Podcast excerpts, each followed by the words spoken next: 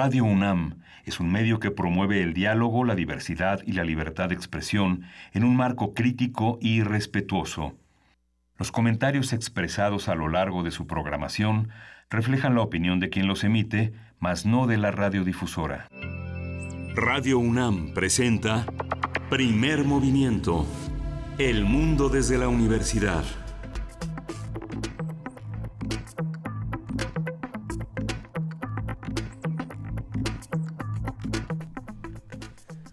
Muy buenos días a todos los que hacen comunidad con nosotros. Los saludamos en el 96.1 de FM, en el 860 de AM y en www.radio.unam.mx. Son las 7 de la mañana con 5 minutos, querida Juana Inés de esa. Hace mucho frío.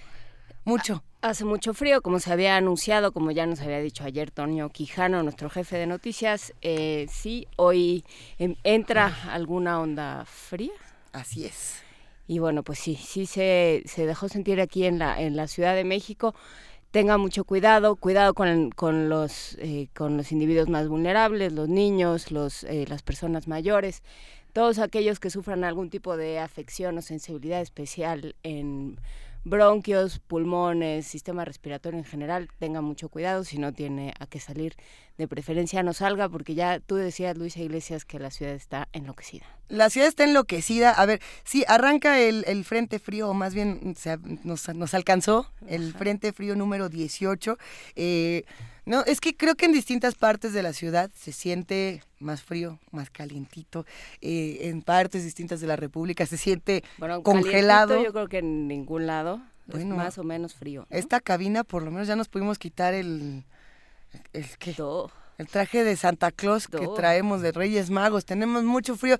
Y si usted está eh, cerca, como bien lo dice Juana Inés, de, de, alguna persona que necesite un abrigo, una bufanda, una cobija, un pantalón, eh, puede dejarlo, por ejemplo, eh, ¿dónde, es donde todavía se sigue haciendo esto? Que dejan la ropa en una esquina con, con un letrero y con ganchos. Yo había visto en en Revolución. En Revolución. Pero no, no te podría decir aquí o, o, busquemos, si sabemos de alguien en, nuestra colonia, tratemos de apoyar. Digo, esta es una sugerencia. Usted haga lo que sea pertinente. Si se quiere poner 80 chamarras encima, también eh, es, es, lo normal. A ver, ¿cuántos tienen frío aquí de este lado? Todos tienen mucho frío. Todos los, los integrantes del primer movimiento que han sobrevivido a esta temporada navideña nos estamos congelando y los saludamos con muchísimo cariño.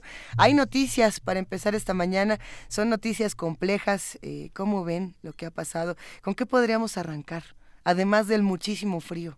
No, yo creo que las discusiones en temas legislativos, las discusiones en torno a la Guardia Nacional, Ayer eh, justamente discutíamos eh, durante la Junta de Planeación que se estaba, se estaba proyectando en, la, en la ley que rige a la Guardia Nacional quitarle quitarle esa, ese apartado que decía que se necesitaba que, la, que el Congreso aprobara la puesta en marcha o la llamada de la, de la Guardia Nacional, que era se quedaba como una facultad únicamente del Ejecutivo, lo cual pues siempre en un sistema que se pretende de contrapesos y de poderes diferenciados, pues siempre es preocupante. Esto despertó eh, la alarma, esto hizo que corriera la alarma entre los activistas, entre quienes se dedican a estos temas. Y bueno, pues parece que se va a seguir discutiendo. Sin embargo, hoy, eh, Luisa, vamos a hablar de, sí vamos a dedicarle tiempo a las Navidades y los bacalaos, pero sí hablaremos también de qué está sucediendo en materia legislativa en México, porque son fechas muy delicadas donde se pueden aprobar muchísimas cosas con eh, al abrigo de las posadas. Ayer justamente con 114 votos a favor se designa a Juan Luis González Alcántara Carrancá como ministro de la Suprema Corte eh, de Justicia de la Nación. Vamos a ver qué pasa eh, con este tema también. Ya se, ya se veía venir, pues sí, pero, no quiere decir que sea lo... También varios, varias organizaciones civiles habían manifestado en contra diciendo que era una terna muy a modo, que por qué no buscábamos otra manera de elegir a los ministros y por qué no, por ejemplo, se planteaba una terna únicamente femenina. Por ejemplo. Integrada únicamente por mujeres, lo cual garantizaría que habría una mujer en, en, la, en la Suprema Corte y entonces aquello le daría un poco más de equilibrio a esa brecha de género que a pesar de que vamos mejorando todavía cuesta. Todavía cuesta y parece pareciera que tendría que ser eh, obligada en algún momento esperemos que todo esto eh, se modifique. Sí, estas son algunas de las noticias que vamos a estudiar el día de hoy. Tenemos un programa lleno de información, un programa complejo, para, porque además de todo es el último programa del año. Hay que recordar que a partir de la próxima semana comienzan las dos semanas de lo mejor, de primer movimiento del 2018. Eh, sí, comienzan el 24 y terminan el, el viernes 4 de enero tenemos dos semanitas para disfrutar lo mejor. Que esas dos semanas eh, incluyen el cumpleaños de Vania. Ah, sí, nadie lo puede olvidar. O el 31 tu cumpleaños. El, primero. el primero de enero es cumpleaños de Vania que creen nunca nadie la festeja, entonces mándele un mensajito por ahí. Nos la llevamos de fiesta, le hacemos una fiesta sorpresa en Radio UNAM, le decimos que tiene que venir a trabajar. Le decimos que tiene que venir a trabajar y aquí la dejamos. vamos a ver cómo se nos ocurre festejar. ¿Qué va, usted, ¿Qué va a hacer usted para festejar? Por cierto, si es que disfruta estas, estas fechas, porque hay muchas personas que nos escribieron ayer para decir que no les gusta Navidad y que no les gusta celebrar y que ni siquiera la comida les gusta, pero Rodrigo Llanes el día de hoy quizá los haga cambiar de parecer, porque continuamos con nuestra sección Línea de Ayuda Navideña. Eh, Rodrigo Llanes ya está por aquí, es chef historiador, director de la Escuela de Oficios Gastronómicos del Goloso Mestizo. Eh, ayer estuvo hablando de pavo, de pierna, de no de pierna no hablo tanto no exploro tanto la pierna todo el pavo y levantó muchísima polémica con eso de cortar el pavo antes de, de cocerlo y, de llamarlo la bestia Sí, bueno. La se ríe, ya lo estamos viendo de este lado. Eh, contaremos con más. Esta mañana vamos a retransmitir la pastorela de ángeles, chamucos y hippies. Una pastorela que escribimos el año pasado, pero más allá de escribirla, lo que disfrutamos muchísimo fue que se presentó en la sala Julián Carrillo, completamente en vivo, eh, actuada por los radioescuchas. Y la dirección artística fue, eh, también, fue el hermano de Vania si no me equivoco, fue tu hermano Vania quien dirigió a los, sí, a los el fue tu hermano, sí. Fue un, un abrazo al el, hermano de Vania, Miguel Nuche. Joven Nuche. Al joven, joven Miguel Nuche, es bien joven y bien talentoso. En la nota del día, hablando de ángeles, chamucos y hippies, vamos a hablar sobre lo que pasó, lo que se queda en la agenda legislativa. Eh, ¿cómo, ¿Cómo vamos a estar viendo el, el fin de año? Porque ya nos vamos a la Navidad, pero sigue, eh, sigue la, la, agenda legislativa en marcha. Vamos a platicar con Ernesto Peralta, él es director ejecutivo de Borde Político especializado en el diseño participativo de tecnología, legislación y política pública. Mira, esto era perfecto para las elecciones. ¿Cómo se nos fue de ángeles, chamucos y hippies? Elige usted cuál le queda a cada quien. Nuestras vidas. Poesía necesaria, te toca Juana Inés. Hoy, hoy, hoy te echas tú la poesía. Pues sí, ahí me encontré unas poesías navideñas de Fray Luis de León y de muchachos. Ah, qué bonito, valores juveniles. Qué bonito. ¿Qué más tendremos? ¿Sí vieron los caifanes? ¿Quién vio los caifanes? Todos vimos los caifanes, disfrutamos muchísimo la película, es un clásico del cine mexicano sin duda, eh, que nos ayuda además a descubrir un poco nuestra identidad. Bueno, es que siento que es una película que uno ve de chavo a escondidas de sus papás y dice, ándale, y ya de grande la vuelves a ver y es como ahora no se la enseño a mis hijos. Ah, no es cierto, por supuesto que se las vamos a enseñar. Hoy es el Cineclub Los Caifanes, una conversación con José Luis Ortega, fundador y editor de la revista Cinefagia, crítico e investigador especializado en cine. Y para quienes ya están hartos del operativo Jojojo, se pueden ir a ver la película Hipnosis para ser feliz. Vamos a platicar con el actor Antón Araiza, que nos invita a ver esta película que está en, en Cineteca y está en otros espacios y que, sin embargo, se ha visto opacada por algunas otras algunas otras. Vamos a fomentar que se vean todas las películas mexicanas. Eh, sí, y también hay que celebrar que se ven muchas, ¿no? Pero fomentemos las más independientes. Eh, vamos arrancando con una música nueva. Saludamos a todos los amigos de Radio Universidad de Chihuahua que nos escuchan precisamente a través de las frecuencias universitarias y les queremos dedicar a ellos y a los que nos escuchen en el 96.1, en el 860 o en radio.unam.mx esta canción nuevecita así, música nueva como todos los viernes. El, este joven yo creo que va, a pegar en, el mundo de la este música. Muchacho, este muchacho, Lalo Guerrero, a mí me parece que cuando sea grande va, a disfrutar muchísimo eh, de, este trabajo. Eh, le mandamos un abrazo a todos los fanáticos de Lalo Guerrero y las ardillitas con La Tamalada.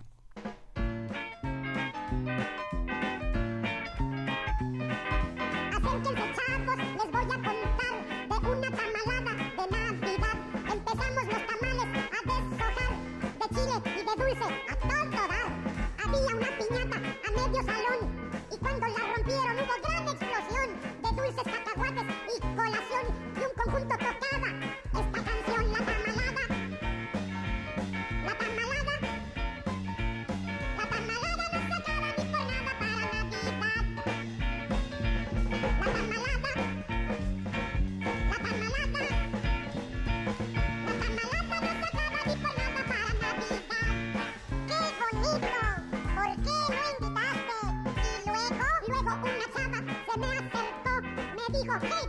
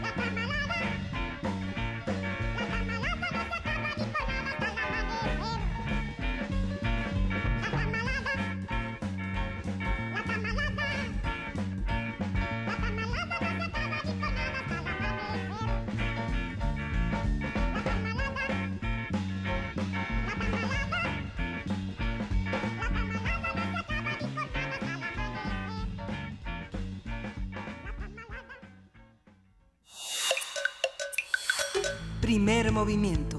Hacemos comunidad. La gama de posibilidades de platillos preparados con pasta para Navidad es muy amplia. Algunos ejemplos son la lasaña, la pasta alfredo, el espagueti con crema y queso.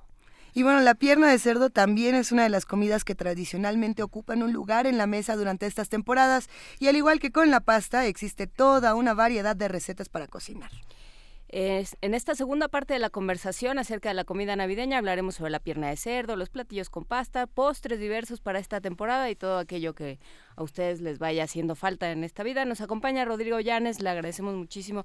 No te destapes, Rodrigo. No, lo estaba haciendo y de repente dije, no, para nada. El calor de esta cabina es engañoso. Sí. Es muy engañoso, tenemos gripa todo el año, todo el año.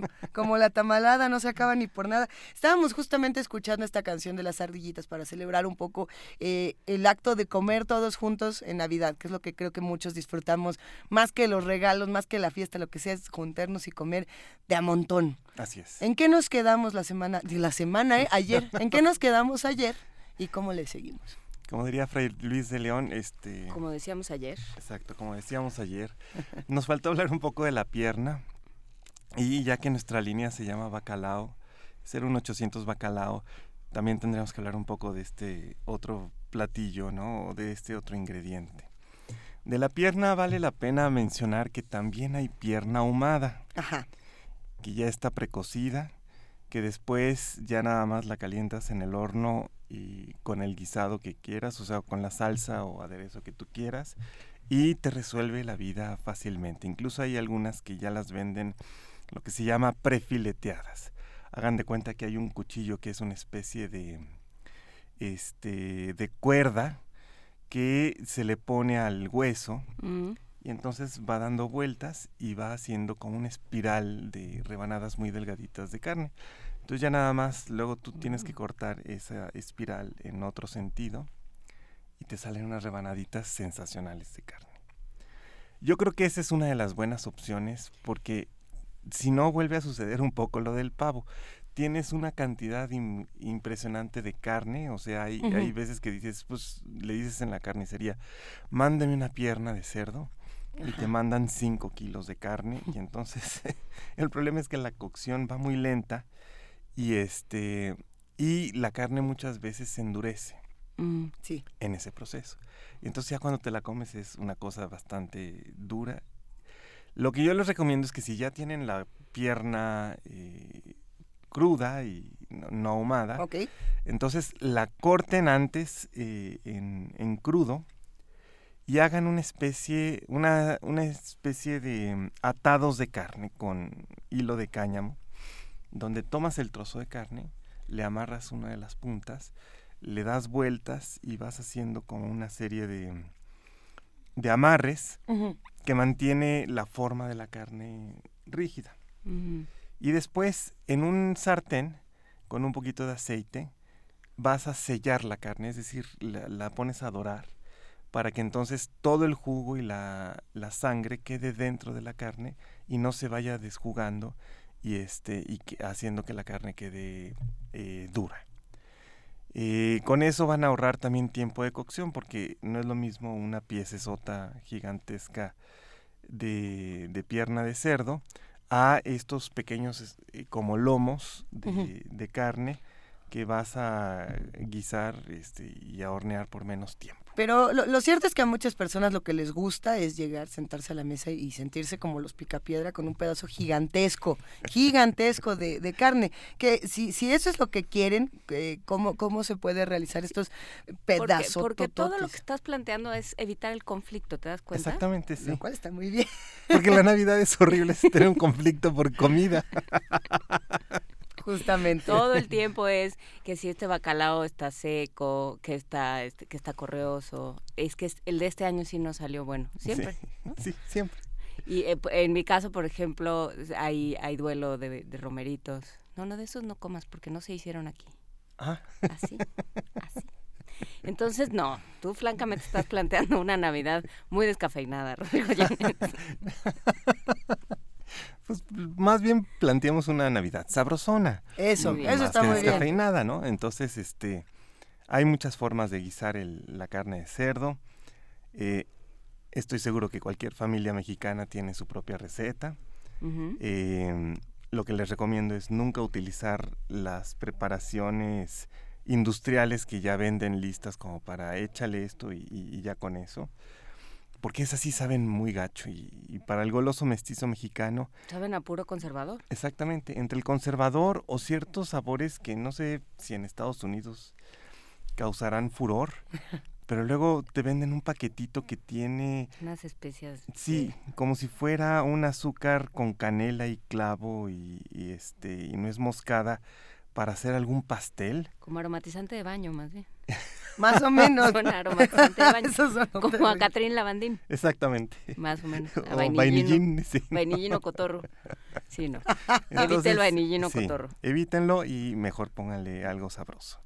Eh, eh, se puede hornear la pierna con un poco de vino blanco. Es una simplemente esta carne ya sellada y puesta en la bandeja. Le, le rocian una botella de vino blanco em, y el jugo de la carne se va a ir mezclando con el, con el vino blanco, se va a evaporar un poco y entonces eso ya queda como una salsita o un gravy. Si quieren darle otro toque a ese mismo gravy y que quede más untuoso, le pueden poner un poco de crema, de preferencia de la, de la que se llama crema dulce, no de la crema ácida. Y simplemente ya cuando este, sacaron la bandeja del horno y con, con el gravy caliente lo mezclan con la, con la crema y queda una salsa riquísima que le pueden rociar a la carne ya cuando la tengan en el plato. Em, eh, también obviamente se puede hacer una salsa con chiles secos, eso es también una tradición aquí en México, entonces le puedes poner un poco de chile guajillo, que lo desvenas, lo hidratas, lo mueles y se lo pones y yo creo que con el vino blanco también va muy bien. ¿Qué tan recomendable es eh, justamente servir este tipo de salsas en, los platillos que se preparan en estas fiestas de sembrinas? Te lo pregunto porque no, me ha pasado que uno le echa estas salsas y ya nada más sabe a guajillo toda la comida, ¿no? Como que le quitamos el, trabajo previo por echarle salsa picante. Lo que yo les recomiendo es tomar unos cuantos chiles guajillos, quitarle las semillas para que no piquen, pero que, entonces sí, y para que deje bien el sabor. Y entonces eh, el guajillo lo, lo, muelen, bueno, lo dejan hidratar con un poco de agua caliente, luego lo muelen, lo mezclan con el vino blanco y se lo echan a la pierna.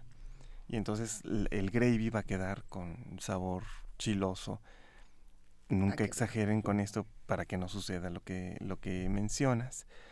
Este, se le puede agregar también hierbas picadas como el cilantro o el perejil y un poco de cebolla y entonces se lo ponen a la pierna y cuando se va cociendo le va dando sabor y consistencia al gravy. Es importante que le pongan aceite a la carne encima al momento de meterlo al horno porque si no se va secando más. Y pueden cocer la pierna eh, tapado el recipiente con un poco de papel aluminio para que se vaya conservando toda la humedad en, en, la cocción y entonces no se reseque la carne. Ese es uno de los toques importantes, ¿no? Porque luego metes destapada la carne, parece que todo va muy bien, se ve muy bien y al momento de cortarla está seca, ¿no? Entonces, para evitar eso, este, hagámoslo con, con un poco de papel aluminio tapado. Eh, sobre el bacalao es bien importante que le quiten la sal. Esa es una de las cosas más importantes. No importa cuál receta utilicen, si tienen una receta ancestral hecha con nueces, este, piñones, almendras y aceitunas, jitomate o si tienen una receta más al estilo vasco que le ponen pimiento molido, ¿no? Que lo cual también es muy rico. Hay recetas también de bacalao blanco que le ponen una salsa cremosa que también queda delicioso. La cuestión es poner a remojar por lo menos desde un día antes el pescado y cambiarle el agua por lo menos tres veces. De esa forma van lavando bien el pescado, va quedando sin sal y una de las pruebas este, exitosas para saber que ya le quitaste toda la sal es que cuando ya lo lavaste por última vez, te pongas un trozo de pescado en la lengua y si te sabe saladísimo como si fuera chamoy, todavía le falta. Si ya... bueno, es de una, de, una evidencia científica Así es. brutal. Es la prueba del ácido. si lo pruebas y sabes salado es que todavía tiene sal. Sí. Bueno. Te tiene que saber a nada, ¿no? Y luego nunca utilicen la salmuera de, la, de las aceitunas o de las alcaparras para sazonar. Eso es mortal. Nunca lo hagan. Entonces, si le van a poner aceitunas y alcaparras, las enjuagan con agua también para que se laven bien. Y ya mm. después van sazonando con un poco de sal. Puede ser de grano o sal refinada, como ustedes tengan en la casa. Sí. Pero van probando las cosas para que no, no quede este chamoyesco el asunto. Eh, escoger, en, mi casa eso le correspondía a mi abuela paterna y entonces todos los años era como ir por el Santo Grial y cada año este había que peregrinar porque ahora el que eh, había salido bueno en esta tienda ya no estaba bueno y ahora había que ir a esta otra y ahora este tenía mucha espina y, y había que comprar con espina y sin espina y bueno ha sido esa sí ha sido un, un drama generacional que hemos ido transmitiendo ¿Cómo se elige el bacalao? Y alguien nos preguntaba ayer si se puede sustituir, por ejemplo, por, por atún, que es obviamente una opción mucho más económica. Sí. A mí el atún a la vizcaína me fascina, es un sabor muy rico, lo pueden hacer con el atún enlatado, que es muy accesible y además lo puedes conseguir hasta en la tiendita de la esquina y el resultado es muy sabroso. Esta idea de que el pescado que viene de, Noruega y demás es todo un rollo, que además este, no solamente es mexicano, sino llega el, el, bacalao noruego también a España y, de ahí viene esta tradición mexicana, en realidad. Eh, yo creo que eh, ahorita ya con la globalización te encuentras todas las presentaciones posibles de bacalao lo puedes comprar en y te los venden sacando los trozos de estas cajotas de, madera que te hacen pensar que estás en una película de como el festín de Babette, sí, y, entonces llega así en el barco, ¿no? Eso se ve muy bonito, este, y normalmente tienen los lomos que normalmente sí tienen espinas, entonces hay que tener cuidado siempre de tener paciencia de monja enclaustrada para ir sacando bien todas las espinas y desmenuzando todo. Otra vez a evitar el conflicto, ¿ves? Sí. Bueno, no, eso es este eh, el martirio o el, la expiación de todos los pecados que hayas cometido en el año, eh, puestos en acción con una este con un castigo divino que es eh, desmenuzar el bacalao. si, te has portado bien, no eres liberal y no crees en la cuestión de, del martirio, pues entonces puedes conseguir un pescado que ya venden desmenuzado. Hay un bacalao que venden en una bolsa. no, hay garantía de todas maneras de que no se haya ido por ahí una, una espinita así de sorpresa, feliz Navidad. pero corre por, la cuenta de los comensales. Tenga cuidado. Y además es en una porción realmente mínima. ¿eh? Yo en el restaurante utilizaba el pescado ya desmenuzado. Ya desmenuzado, Y mm, yo no recuerdo haber tenido algún episodio de que algún cliente dijera, puta, me, me, atraganté con una este, espina de bacalao. Y eh, eso facilita las cosas. De todas maneras lo tienes que lavar, obviamente, quitarle la sal. Sí. Lo venden ya en una bolsa con una especie de red y también lo tienes que desmenuzar pacientemente. Y ahí en la desmenuzada, pues te puedes dar cuenta si se, te fue alguna espina, la detectas, la desechas y, todos felices. Y, no, no, te sucede con la, como en la película de Amadeus, donde el papá de Salieri se muere con una espina de pescado atorada, ¿no? Pero sí es bien importante quitar toda la sal. Eso. Entonces, no compren el bacalao el mismo día lo tienen que comprar por lo menos un día antes para desde que llegan de haberlo comprado en el mercado o en el supermercado, lo ponen a remojar con agua y recuerden por lo menos tres veces tienen que quitar esa agua salada. Tienen que quitarle el mar a ese pescado. Dice Javier Ramírez Amaro, mi madre siempre desalaba el bacalao con la piel hacia arriba. ¿A qué se refiere? Pues ahí sí no sabría decirte. Porque se pone, se pone en agua. Sí, en agua, lo dejas flotando como si fuera una pecera. Este... no, es Está bueno. ¿Una pecera postmortem? Exacto. No. Rodrigo. No, como si fuera un, este, pues como si vieras el pescado, este, recién salido de, de la pesca ahí en, en, el bote del pescador y queda flotando. Este, hay veces que esa piel, pues, no le gusta a la gente porque además tiene una pequeña capa mm, ligeramente grisácea que tiene siempre un sabor muy intenso y que eso sucede con cualquier tipo de pescado que está al lado de la piel o al lado del, espinazo. Y entonces por eso se le quita y para que no tenga ese sabor a veces muy muy intenso a, a, a pescado. ¿no? Eh, entonces yo lo que no sabría decirte cómo, es esta cuestión de, la forma la piel hacia arriba, con la piel hacia arriba.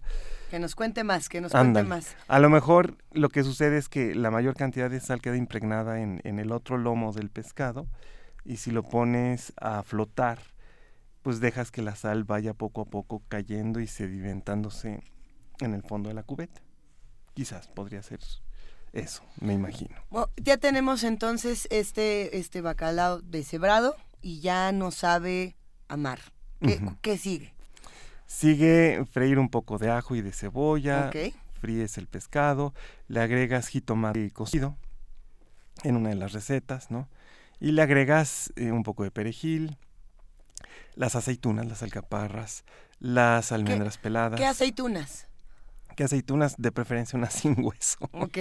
Unas las que tienen relleno, ¿no? Hay unas que tienen relleno de pimiento morrón y son ricas y además se ve bonito el bacalao y le da este coherencia un poco a este esta cuestión de ponerle el pimiento o los chiles güeros, ¿no? Con los chiles güeros que también se compran en enlatados. Que son muy noruegos. Esos son completamente de, del norte de Noruega. No, no es cierto. los chiles güeros también hay que escurrirlos y enjuagarlos. Porque también si le pones el vinagrito, te altera y además suele suceder que se enchila bastante. Entonces, unos cuantos chiles este, ahí. Es importante, también le pueden poner un poco de vino blanco, hay gente que le pone piñones y cocerlo a fuego lento, tapado también para que no se deshidrate. Entonces se va guisando poco a poco, se van compenetrando los sabores debajo de, de la tapa de la olla hasta que quedan amalgamados perfectamente. Y una de las sugerencias es que el bacalao sabe muy bien con, algo de pan. Entonces, hacer unos bolovanes de, masa de hojaldre o ah, guisan el, el, bacalao, lo dejan enfriar, lo pueden hacer el día anterior, y entonces extienden pasta de hojaldre y hacen como una empanadota o un strudel de, de bacalao y es sensacional.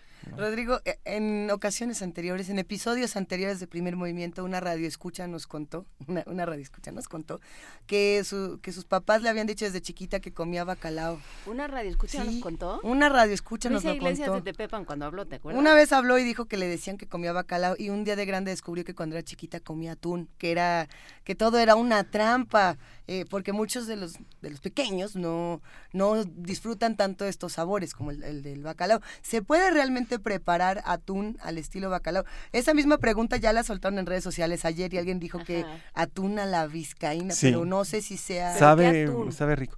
Puedes utilizar el de lata. ¿El de lata? El de lata. Yo lo he hecho con, el de lata y sabe riquísimo. Ok. Es que todo el, Pero la textura está... Pues es que Ahí ya viene desmenuzado.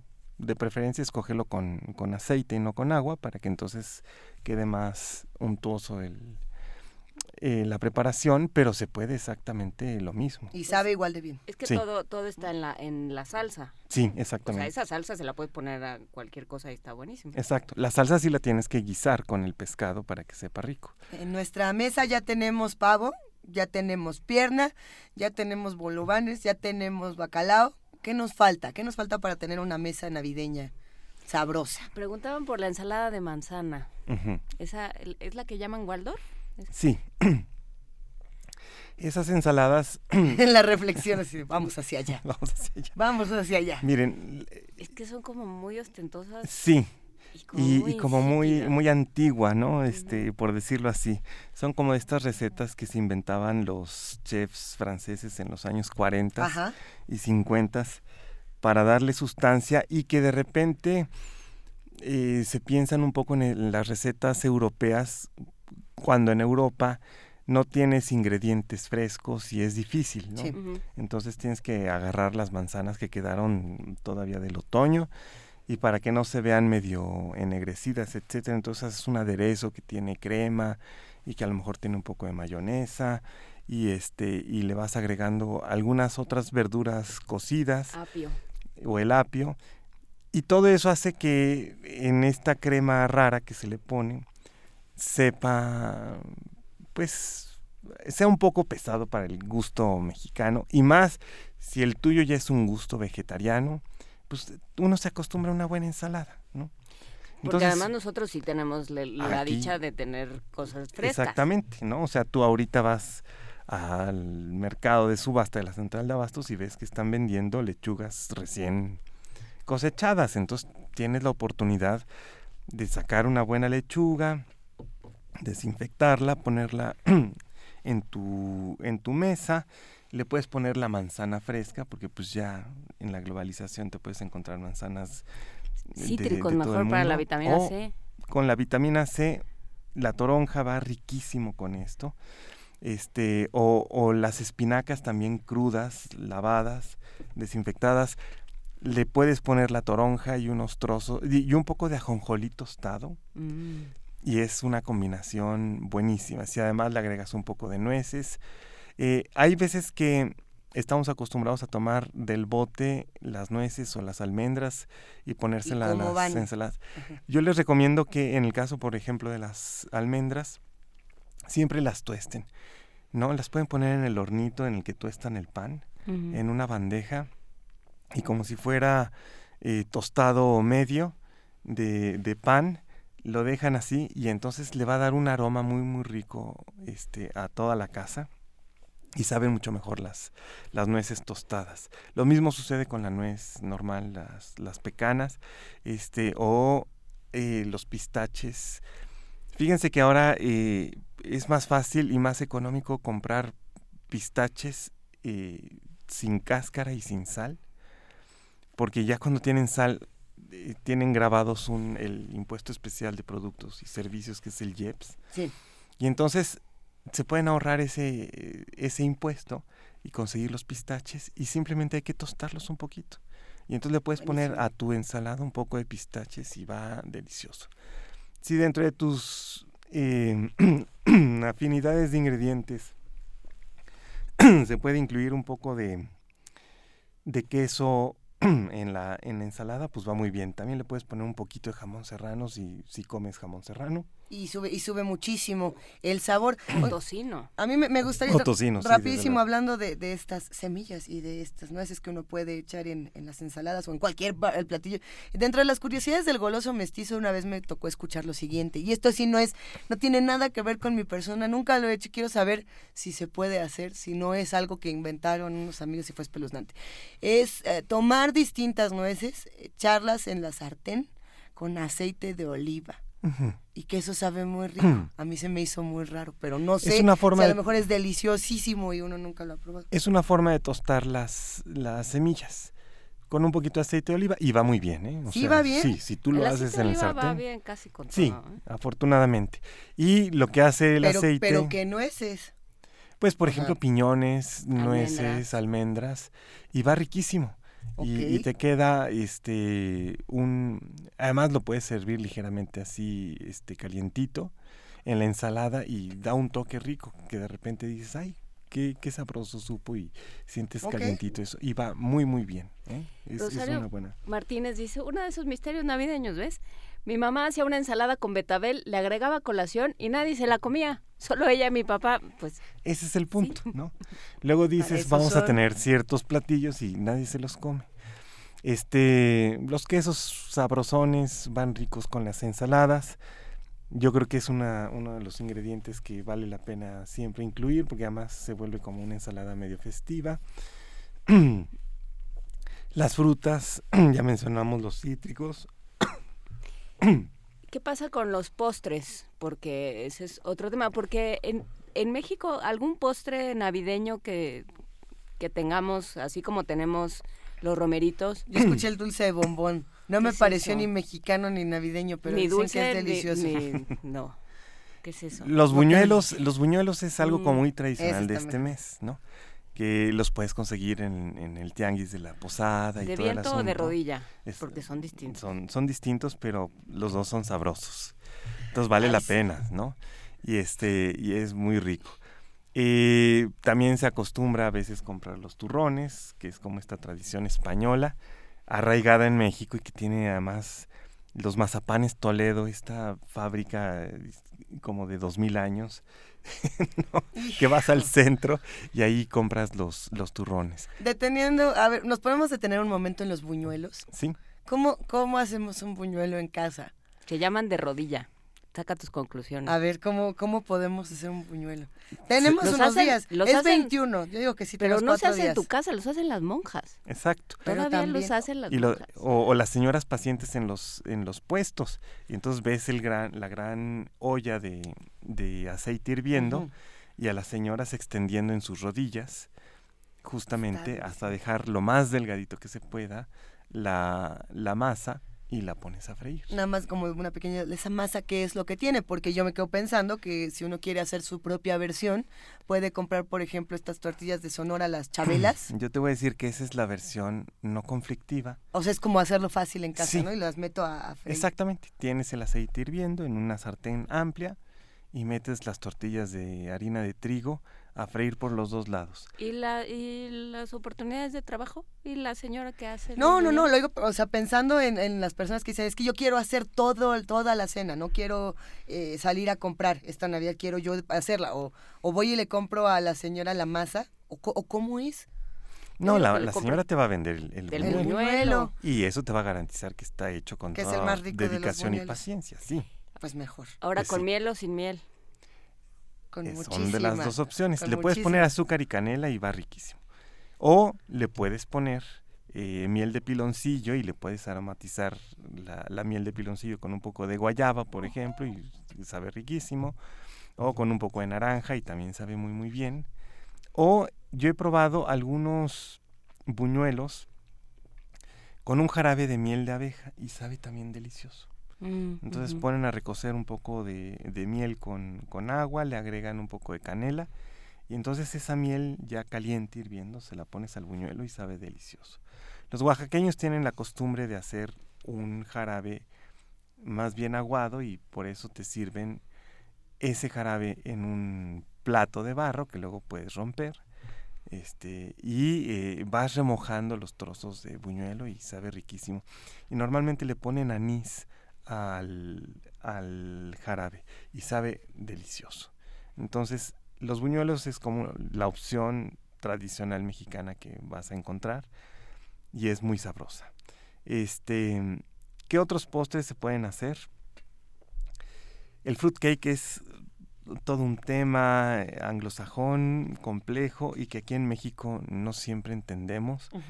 Porque además luego te dan unas recetas que saben a, a, medicina de dentista con una cantidad de clavo impresionante y, y, como que no, no sabe del todo bien. Entonces, si quieren hacerlo, porque tiene una receta buenísima, procuren hacerlo con azúcar mascabado y con poca cantidad de especias, sobre todo el clavo. El clavo es, es, muy muy aromático, entonces con muy poquito clavo ya le hicieron. Y la cuestión es que el tradicional lleva un macerado que dura dos meses más o menos en hacerse, ¿no? Entonces tú haces tu fruitcake dos meses antes y lo, le vas rociando un poco de, de brandy, este, poco a poco, y entonces hace que se vaya macerando el pan y, las frutas y entonces ya cuando lo partes sabe delicioso, pero es un proceso largo, entonces no lo vayan a improvisar de, de momento. A menos de que alguien les regaló el fruitcake delicioso de la receta secreta o este, consiguieron en una panadería de esas sabrosas de Coyoacán donde hacen la receta original y todo y que te lo venden como una fortuna, este, pues eso sí vale la pena. También los dulces de, de, almendra y de nuez, por lo menos eh, mis tías los hacían, ¿no? Que estos que llevan años y años en la, en la lumbre y el punto de bola y, y, el almíbar y todas estas cosas. Son muy ricos, además. Son muy ricos. La pasta de almendras ya tiene otra forma de hacerse más sencilla. ¿Cómo? ¿Me lo vienes a decir ahorita? Sí, caray, ni modo. Adivina en qué pasé mi fin de semana. Te voy a decir, la almendra ya la venden en polvo. Sí, tú llegas a la central de abastos, a la sección de abarrotes, donde te venden las nueces y todo el asunto, y dices, tiene almendra en polvo, y te la venden así. Y entonces tú ya a nada poner en contacto con mi familia luterana que no está nada de acuerdo con esas cosas, con tus atajos, ¿eh? Oye, pero ¿en qué molían la, la, la pasta? ¿En metate? O, No, en un aparatito que hace... Sí, en la Picalica Molinex, Cleo. Pues una versión, sí. sí. ¿Cómo no? Yo tuve esa, ese aparatito, todavía tengo el mío en mi casa. Hasta a ver, para, los, para los que a lo mejor no lo conozcan, ¿cómo es el aparatito? Hagan de cuenta que es como una especie de licuadora, pero no con un vaso, sino con un recipiente más amplio. Y tiene una cuchilla eh, asesina que da vueltas. Y entonces puede picar perfectamente la carne, pueden picar ahí la cebolla, etcétera.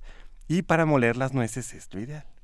Entonces tú haces un, un, eh, una preparación con a la tradición, a la tradicional de este azúcar cocida con agua, haces un jarabe espeso que se le llama eh, a punto de bola suave, donde tú sacas un poco de, de ese caramelo y, y, puedes hacer una bolita con tus dedos, ¿no? Quemándote un poco. Es ahí.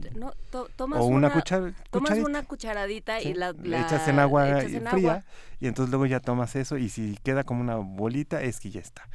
Y entonces ahí mezclas las almendras peladas, ¿no? También ya las venden peladas, no sé si lo sepas. Claro que no. Claro, que, no. Hay que, hay que pelarlas. Hay que pelarlas. Lo mismo que los tejocotes, ¿verdad? Si no los pelaste, no hiciste el. No, no hiciste el ritual. Si no, no valió. Si no pasaste una tarde entera. Sí, no lo valió, no lo valió. No, no tiene ningún sentido. Bueno, pero los que no quieran hacerlo ya las venden en estas otras presentaciones. Sí, porque si no, luego ya con las almendras, ya frío, lo empiezas a moler, se va moliendo aquello, se va mezclando con el azúcar y entonces vas generando esa pasta.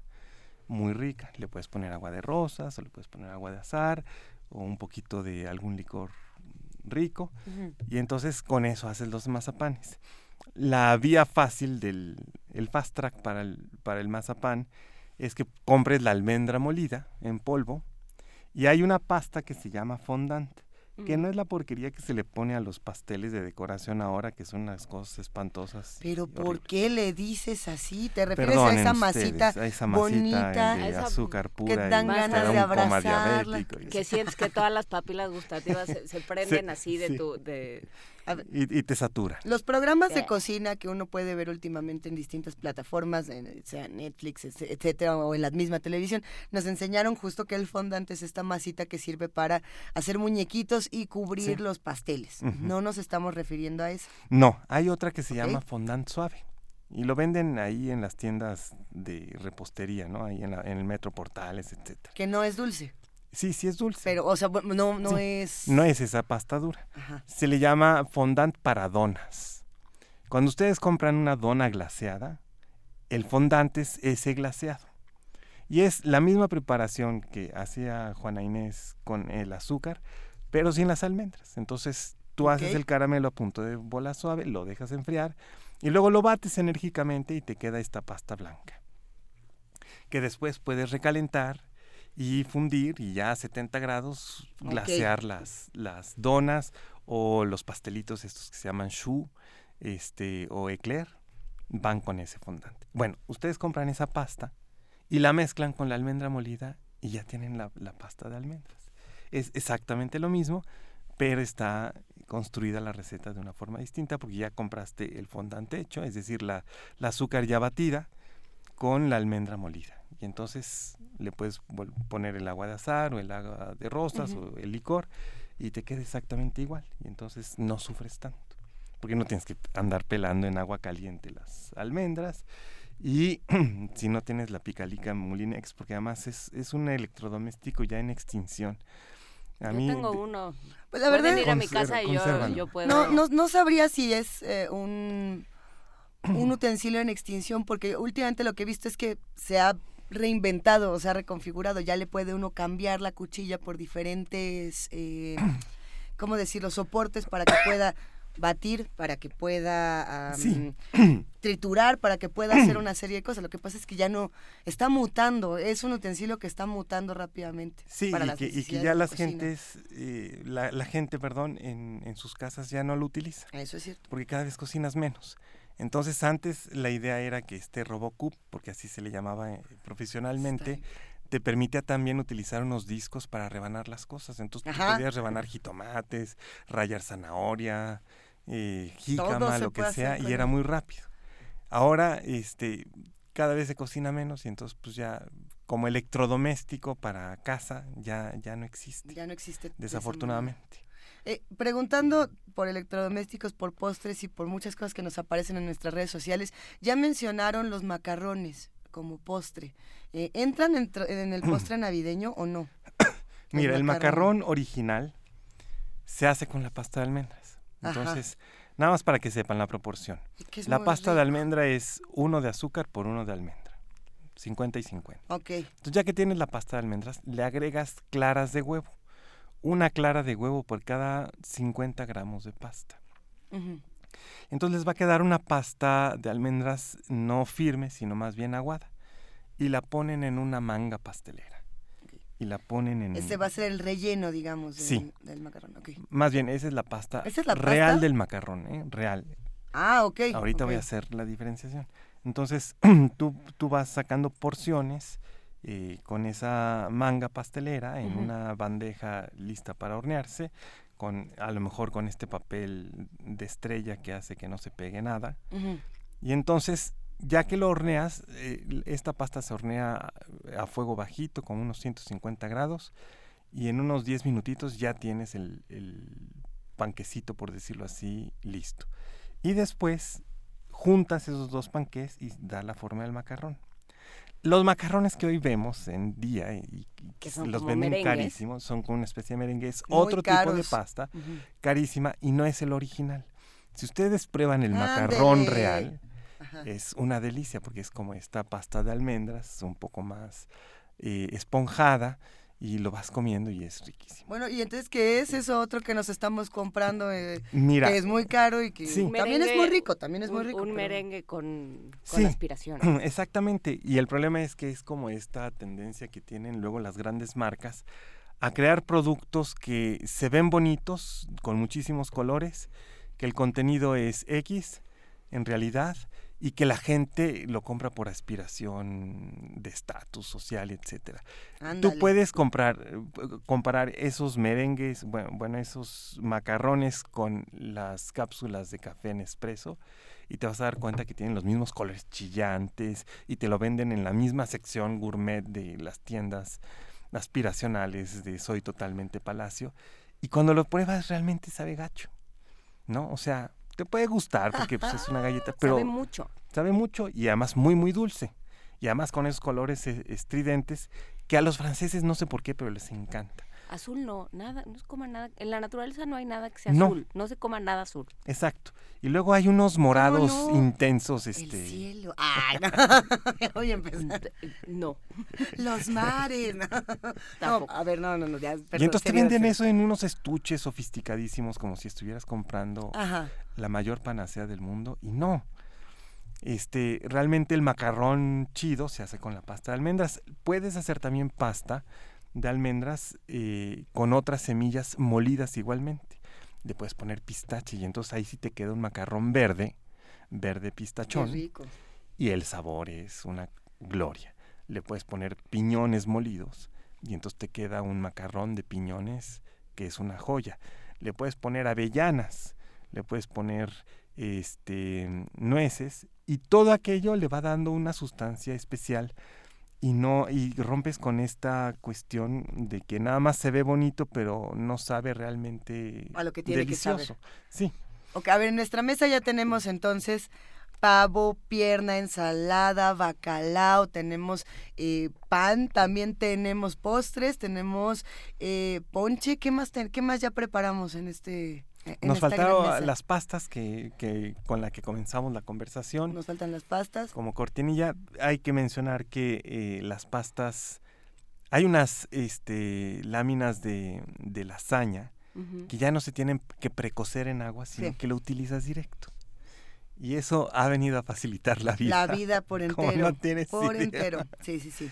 Entonces, en un buen recipiente de esos de, vidrio o, de metal, refractarios. Pones, refractarios, pones tu aceite de oliva, le vas poniendo las capas de, de eh, las láminas de, de lasaña, le puedes poner el guisado que quieras, por ejemplo, esa es la opción vegetariana de, ese está buenísimo. De la, de la casa, ¿no? Vale la pena. O sea, puedes cocer unas espinacas y luego guisarlas con un poco de, cebolla, leche y un poquito de crema y que quede caldosón, ¿no? Ah, Porque esa humedad es la que va a hacer suavecita la pasta.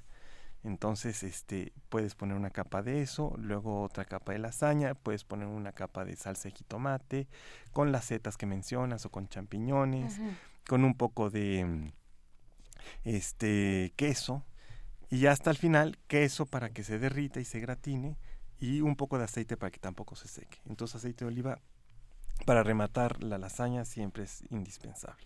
Estamos salivando en esta cabina y realmente nos queda literal minuto y medio nos queda minuto y medio para dar un regalo navideño. Tenemos una eh, una colección de, de Carlos Fuentes. Así es.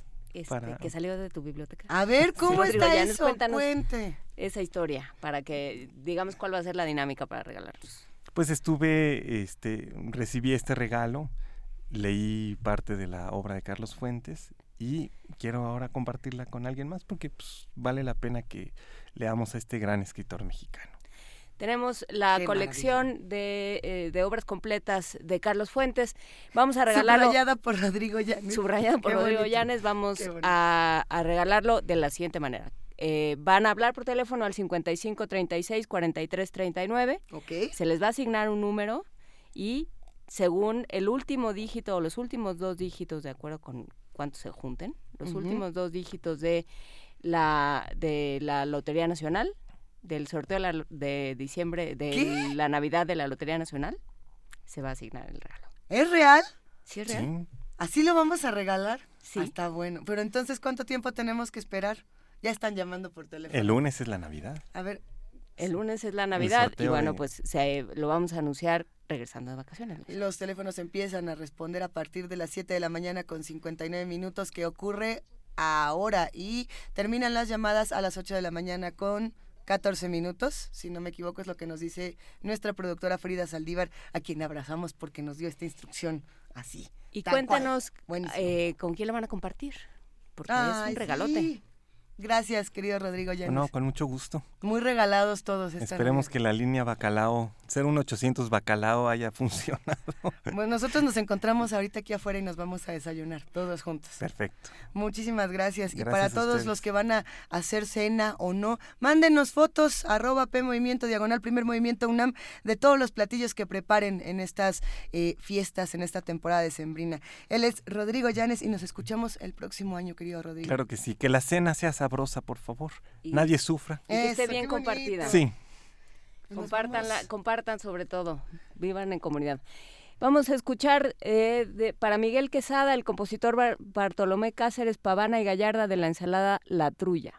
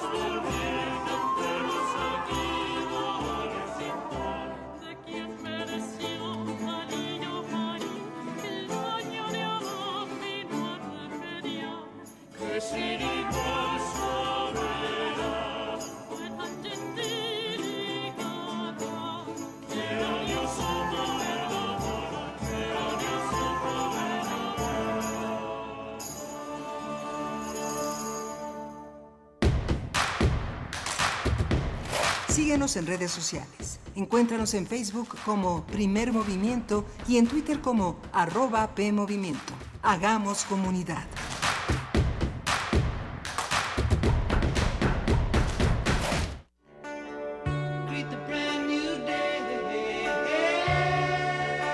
En el marco del M68, a 50 años del movimiento estudiantil, el Museo Universitario del Chopo te invita a recorrer la memoria peñas, pistas de hielo, revistas contraculturales, vanguardia, comunas, conciertos de rock a través de la exposición. Operación Peine y Tijera, los largos años 60 en la Ciudad de México. Revisión histórico-cultural de un periodo en donde el crecimiento urbano de la capital del país, las prácticas artísticas experimentales, los nuevos usos de la cultura del ocio, los movimientos políticos y sociales y los eventos disruptivos del orden público contrastaron con las estrategias autoritarias del régimen para contener los efectos de la modernización del país. Exposición abierta hasta el 17 de marzo de 2019. En el Museo Universitario del Chopo, el M68 se vive. Soy Miriam Moscona. Soy Teddy López Mills y estoy en descargacultura.unam. Estrenos. Los diálogos neoplatónicos de Salvador Novo. Una charla entre Sor Juana y Pita. Leídos por Mónica Lavín y Rosa Beltrán. La portada de mi libro era todo un poema redactado por aquellos publicistas en ciernes que eran los editores. Las de conocer, ¿no?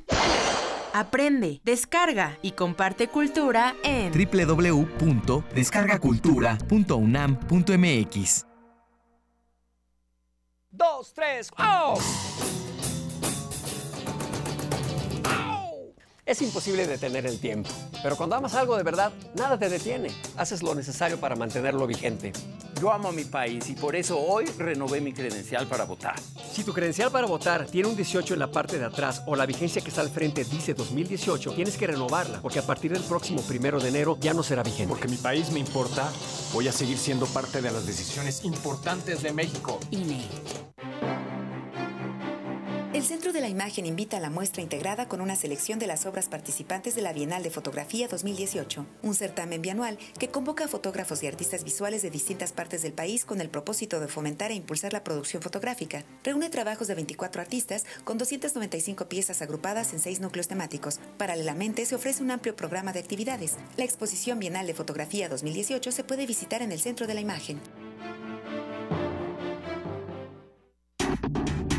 La Facultad de Medicina de la UNAM, a través del Departamento de Psiquiatría y Salud Mental, ofrece a la comunidad universitaria los servicios de su Clínica de Atención Integral para las Adicciones. De lunes a viernes de 10 a 18 horas. Para más información, comunícate al teléfono 56 23 21 27 o consulta la página www.psiquiatria.facmed.unam.mx. Los recursos naturales se acaban. Ya no podrás disfrutar del café, la miel o el chocolate. Te invitamos a conocer las prácticas amigables con el ambiente que se desarrollan en México para fabricar estos productos. En la nueva exposición, Producir Conservando, Biodiversidad y Comunidades Sostenibles. En Universum, Museo de las Ciencias de la UNAM. Visítala a partir del 23 de noviembre. Queremos escucharte. Llámanos al 55 36 43 39 y al 55 36 89 89. Primer movimiento. Hacemos comunidad. Son las 8 de la mañana con 6 minutos de este viernes 21 de diciembre. Gracias a todos los que están haciendo comunidad con nosotros, que nos están mandando fotografías, deseos navideños, apapachos y, y que también nos han dejado preguntas interesantes en nuestras redes, querida Juana Inés. ¿Como cuál, oye? Bueno, pues aquí yo, yo, les voy contando que muchos preguntan si sí es viernes de complacencias.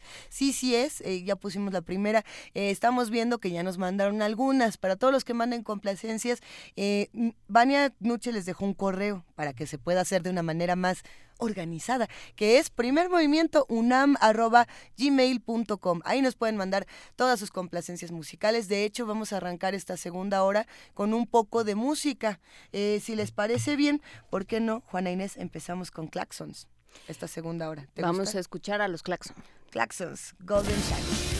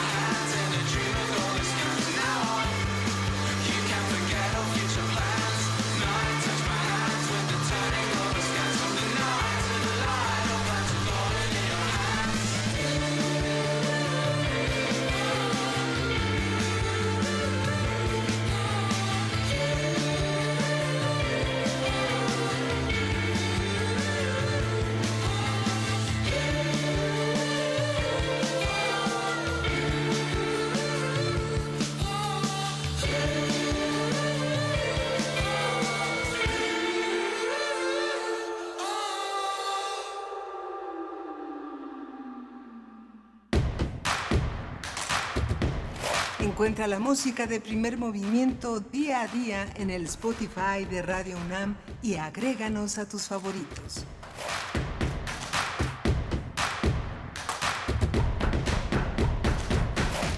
8 de la mañana con 10 minutos y después de los claxons, ¿qué tal que nos vamos a la pastorela? Luisa Iglesias. Vámonos a la pastorela. Cuéntanos, Luisa Iglesias, ¿qué te inspiró? Como lo, que, lo que siempre preguntan en estas entrevistas, ¿qué te inspiró para escribir esta obra? No, a ver, escribí Sí la escribí yo, sí, ¿verdad? claro Esta es la que escribí tú. yo. Eh, es la pastorela del año pasado. Nos encontrábamos en un momento muy tenso porque era el último año, eh, comenzaba el último año de Enrique Peña Nieto y todavía no estaban tan perfiladas las elecciones o el proceso electoral como, como lo estuvo a partir de enero de 2018. Entonces estábamos como en este momento de los spots. Lo que recuerdo es que había muchos spots, había muchos eh, pleitos, todo el mundo era, eran todos contra todos, los buenos buenísimos contra los malos malísimos. Curiosamente 2019 se perfila para ser muy similar. Eh, esperemos que no que no sea el caso y que justamente veamos estos matices en todos los personajes, tanto de la política como como actores sociales, vamos a dejarlo así. Y sobre todo agradecer a todos los radioescuchas que formaron parte de esta eh, aventura. El, tuvimos que hacer casting. ¿Tenemos grabaciones de los castings ahora para pasar alguna? Bueno, lo que podemos hacer es escuchar la pastorela y después de la pastorela podemos escuchar ah, algunos fragmentos de los radioescuchas que mandaban distintos castings de, ah, yo quiero ser el diablo, yo quiero ser el, el ángel, yo quiero ser el hippie. Eh, había por ahí unos Reyes Magos Pachecos. Mejor vamos a escucharla. Esto es de ángeles, chamucos y hippies, una pastorela de primer movimiento. Para teatros, los radioteatros de primer movimiento. De ángeles, chamucos y hippies. Un relato de Navidad.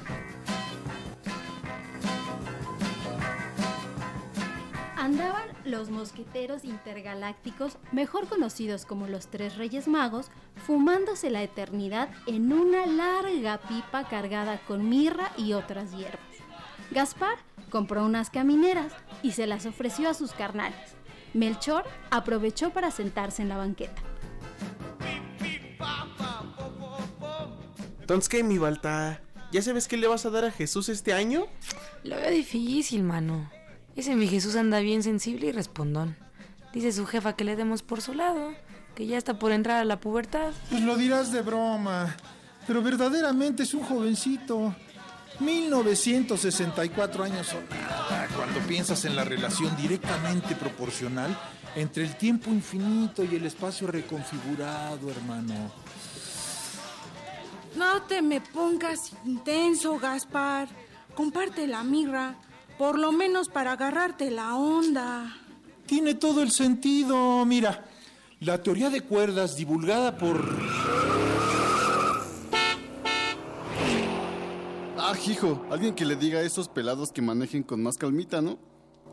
Sosiéguense, bestias. Ches, cafres. ¿Quiénes eran esos güeyes o qué? Estimado Radio Escucha, televidente, ser omnipresente.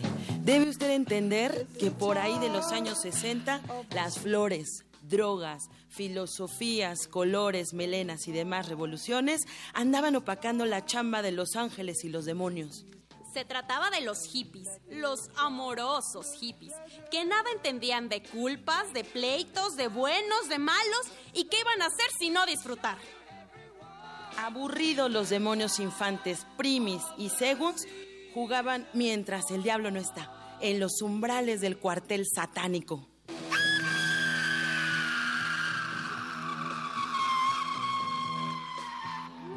Me toca. Ahí te va, primis. Abusado.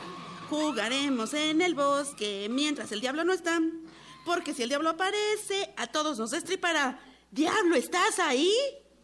Chale, Segons. Eres pésimo para este juego.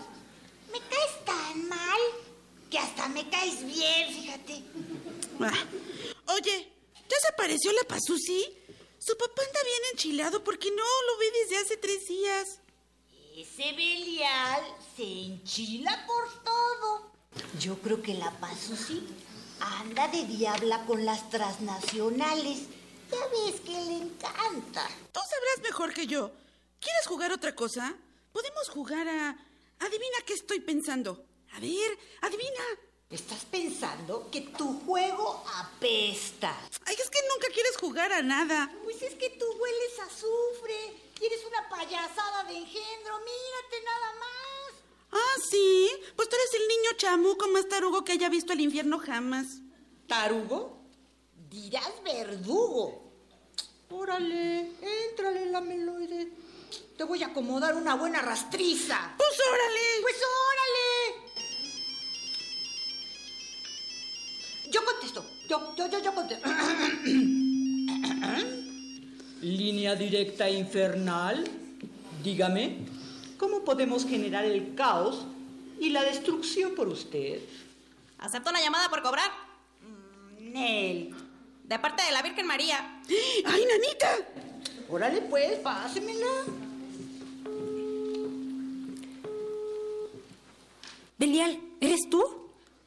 No, señora, aquí primis, primero de los sobrinos, su servidor demoníaco. Ay, no. Contigo no voy a hablar de asuntos serios, chamaco.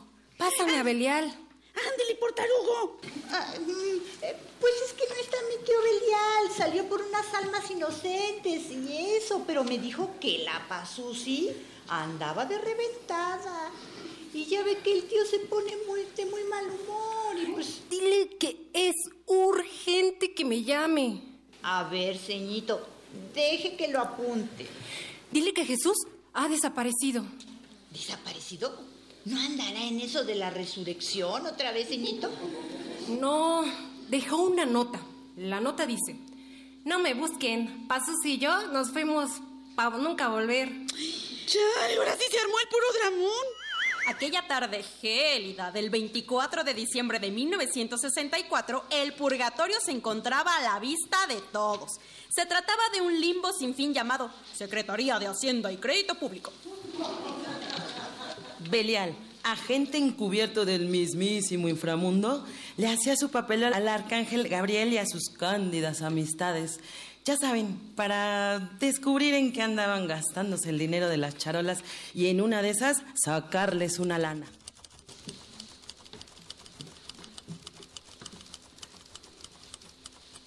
¿Está seguro, señor Gabriel? Por un mil yo puedo adelantar su declaración si gusta.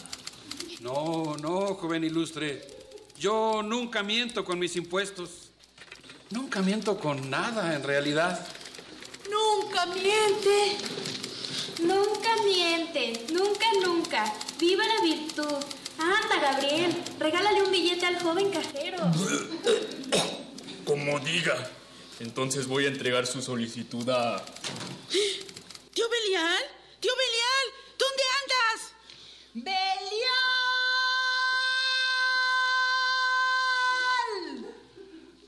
¿Acaso esos niños rojos han invocado a Belial, amo siniestro de las corruptelas? ¿Dónde se oculta ese asqueroso demonio? Tierra llamando a Aca Miguel. Tierra llamando a Aca Miguel, cambio. Tenemos a uno de los chamucos rojos, cambio. Manden a los Nephilim. Repito, manden a los Nephilim, cambio. Brúscala, ahora su grosura, amaraca grosso.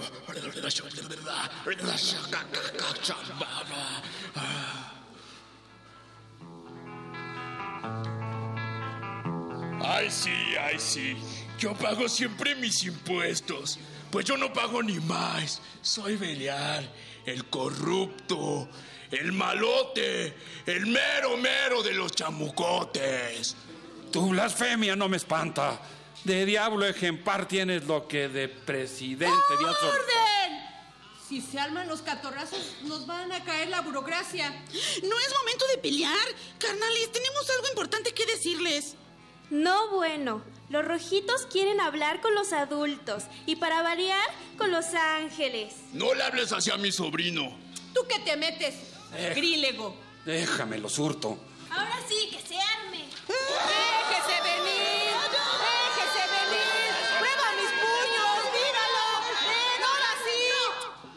Señores arcángeles, señor tío, perdón, señor Belial, Zeus y un servidor, venimos a informarles que Jesús, luminoso hijo de María y José, Y Pasusi, satánica hija de Belial, han desaparecido. ¡No! ¡Sí! Fuentes cercanas al cuartel infernal nos reportan que ambos jóvenes fueron vistos por última vez en el interior de un tombe de vernegro, lo cual nos indica que una de esas probablemente se fugaron juntos.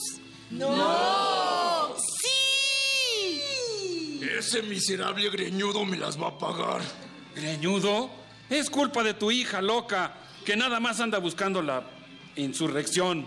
Retira lo dicho. Nunca. Basta ya. Mi hermano Segus y yo pensamos que lo mejor sería formar una alianza. ¿Una alianza? ¿Con ustedes, diablos chamagosos? No es perfecto, pero si se les ocurre algo mejor, hablen ahora o callen para siempre.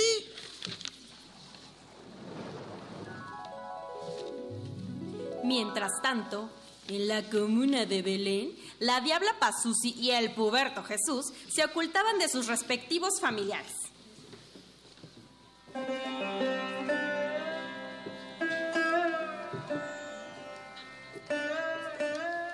A ver, hermanos, relajamos nuestro cuerpo, nuestras tripas cósmicas y contamos del 3 al 0. Tres, dos, uno, cero. Dejamos que los chakras encuentren su propio eclipse. Nos volvamos la tierra, el río, el cosmos. No, hombre, está resuelve esta terapia.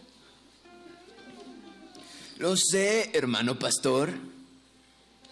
No es por andar en el chisme, pero ¿y esos dos al fondo? ¿Quiénes son? Hermanos pintorescos, acérquense, nenén. Háblenos de ustedes. Hola a todos, soy Pazuzi, hija de Belial y Lilith. Yo soy Jesús, pero no quiero hablar mucho de quién soy. Ya no estoy seguro de quién soy. Yo tampoco. Lo mismo me pasó, hermanos. Pero el chamán Melenas me alivianó a encontrarme a mí mismo en el crack y en el mantra. Pueden quedarse el tiempo que deseen. Ustedes no entienden. Nos obligan a ser malos, malísimos. O los buenos, buenísimos. Sin falla, mi mamá vive en el mar, muerto y no me ha hablado, como en 1500 años. Ya ni me digas, mi papá se volvió académico de la UNAM. ¿Crees que lo vio alguna vez? Pero eso sí, ahí va mi papá todos los días, con su tienes que ser mala, tienes que pegar las lagañas a Jesús, tienes que comerte a los pastores. ¡Sas! A mí me dicen que aguante cuanto guamazo sea necesario, pero ¿quién me ha preguntado si a mí me gusta eso? Tranquilos, hermanos. Su problema es simple. En esta vida no hay buenos o malos. Hay rock and roll, hay libros, hay paz. No conozco nada de eso. A veces pienso que si no hay guerra, no quedaría nada de nosotros. No más, les servimos para que se anden peleando todos contra todos. Siempre es así. Em, vamos a hacer una dinámica de integración para que se relajen y se vuelvan uno con las vibras. Pastores, muestren el sendero fluorescente a estos jóvenes. A ver, a ver, abran la boca y prueben esta miel. Yo la preparé y me quedó buenísima. Órale.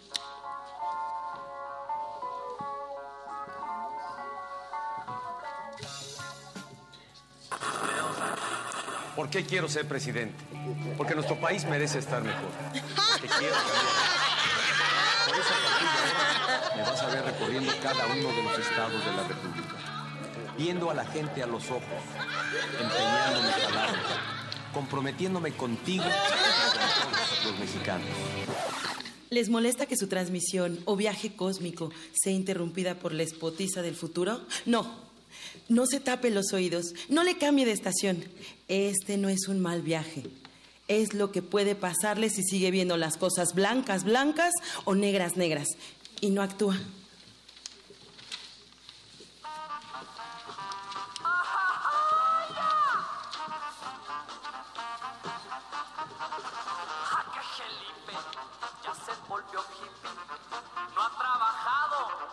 No les voy a hacer el cuento largo. Los ángeles y chamucos pasaron toda. Toda toda la tarde atrapados en el purgatorio haciendo su declaración anual. Una cosa llevó a la otra y que se encuentran los Reyes Magos en la banqueta, todavía discutiendo qué le iban a regalar a Jesús en su cumpleaños. Te digo que podríamos regalarle algo que no se fume para variar. Algo estelar, quizá un telescopio, un planetario. Uy, uy, uy, tú siempre tan astrólogo, mi Gaspar. Tiras astrónomo, ni que fuéramos de la SEP. Miren, miren, se dejó venir la Angeliza. Y la diablisa. ¿Qué onda, mis angelucos? ¿Andan comprando sus regalos para el rebe? No hay tiempo para preguntas, Balta. Tenemos que encontrar a, Je- a Jesús y a Paususi. Ya andan muy subversivos. Dice María que se fueron juntos, pero no los encontramos por ningún lado. ¿No serían los del carro, carnal? ¿Cuál carro?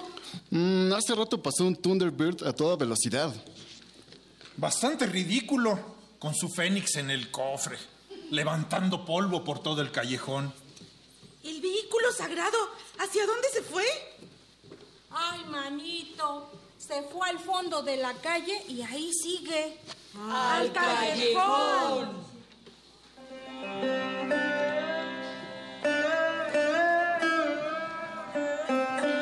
Bienvenidos, excéntricos visitantes. Pasen, pasen a la comuna de Belén. No, bueno. La pura blasfemia. ¿No crees, Gabriel? Gabriel. Asombroso. Sublime. Señor pastor, ¿no sabe dónde podemos encontrar a un tipo greñudo mm, y a una joven roja de pies a cabeza?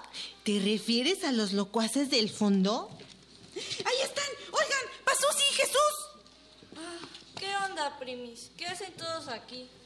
Mejor vámonos, Pasusi. Han de querer echarnos a pelear otra vez. Espera, hija. No se vayan. Ya entendimos por qué están tan enojados. Bastó con una tarde de burocracia en Hacienda para darnos cuenta que no todo es bueno, buenísimo, o malo, malísimo. Llevas razón, hermano Gabo. ¡Qué milagro, chamán Melenas! ¿De dónde conoces a este hippie? Fue hace muchos años. Nosotros, todos, también fuimos amigos. Y en algún punto lo olvidamos. Lo mismo para el puro pleito.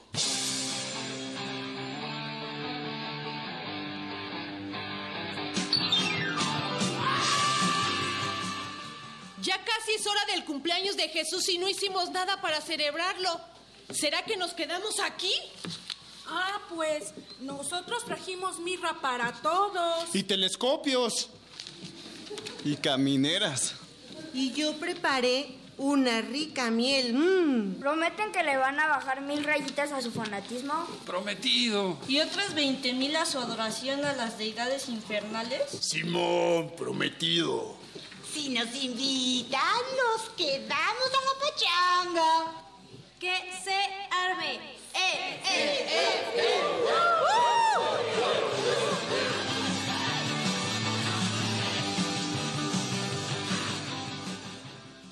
Y fue así que el cumpleaños 1964 de Jesús se convirtió en la pachanga más legendaria de la comuna de Belén. Hay quienes dicen que ahí nació Woodstock y Avándaro. Dicen también que los ángeles, chamucos y hippies se quedaron por siempre fumando mirra y contando las estrellas y se olvidaron del puritito pleito.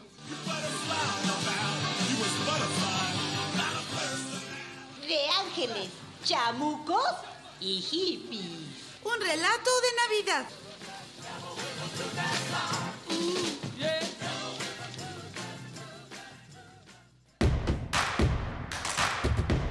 Encuentra la música de primer movimiento día a día en el Spotify de Radio UNAM y agréganos a tus favoritos.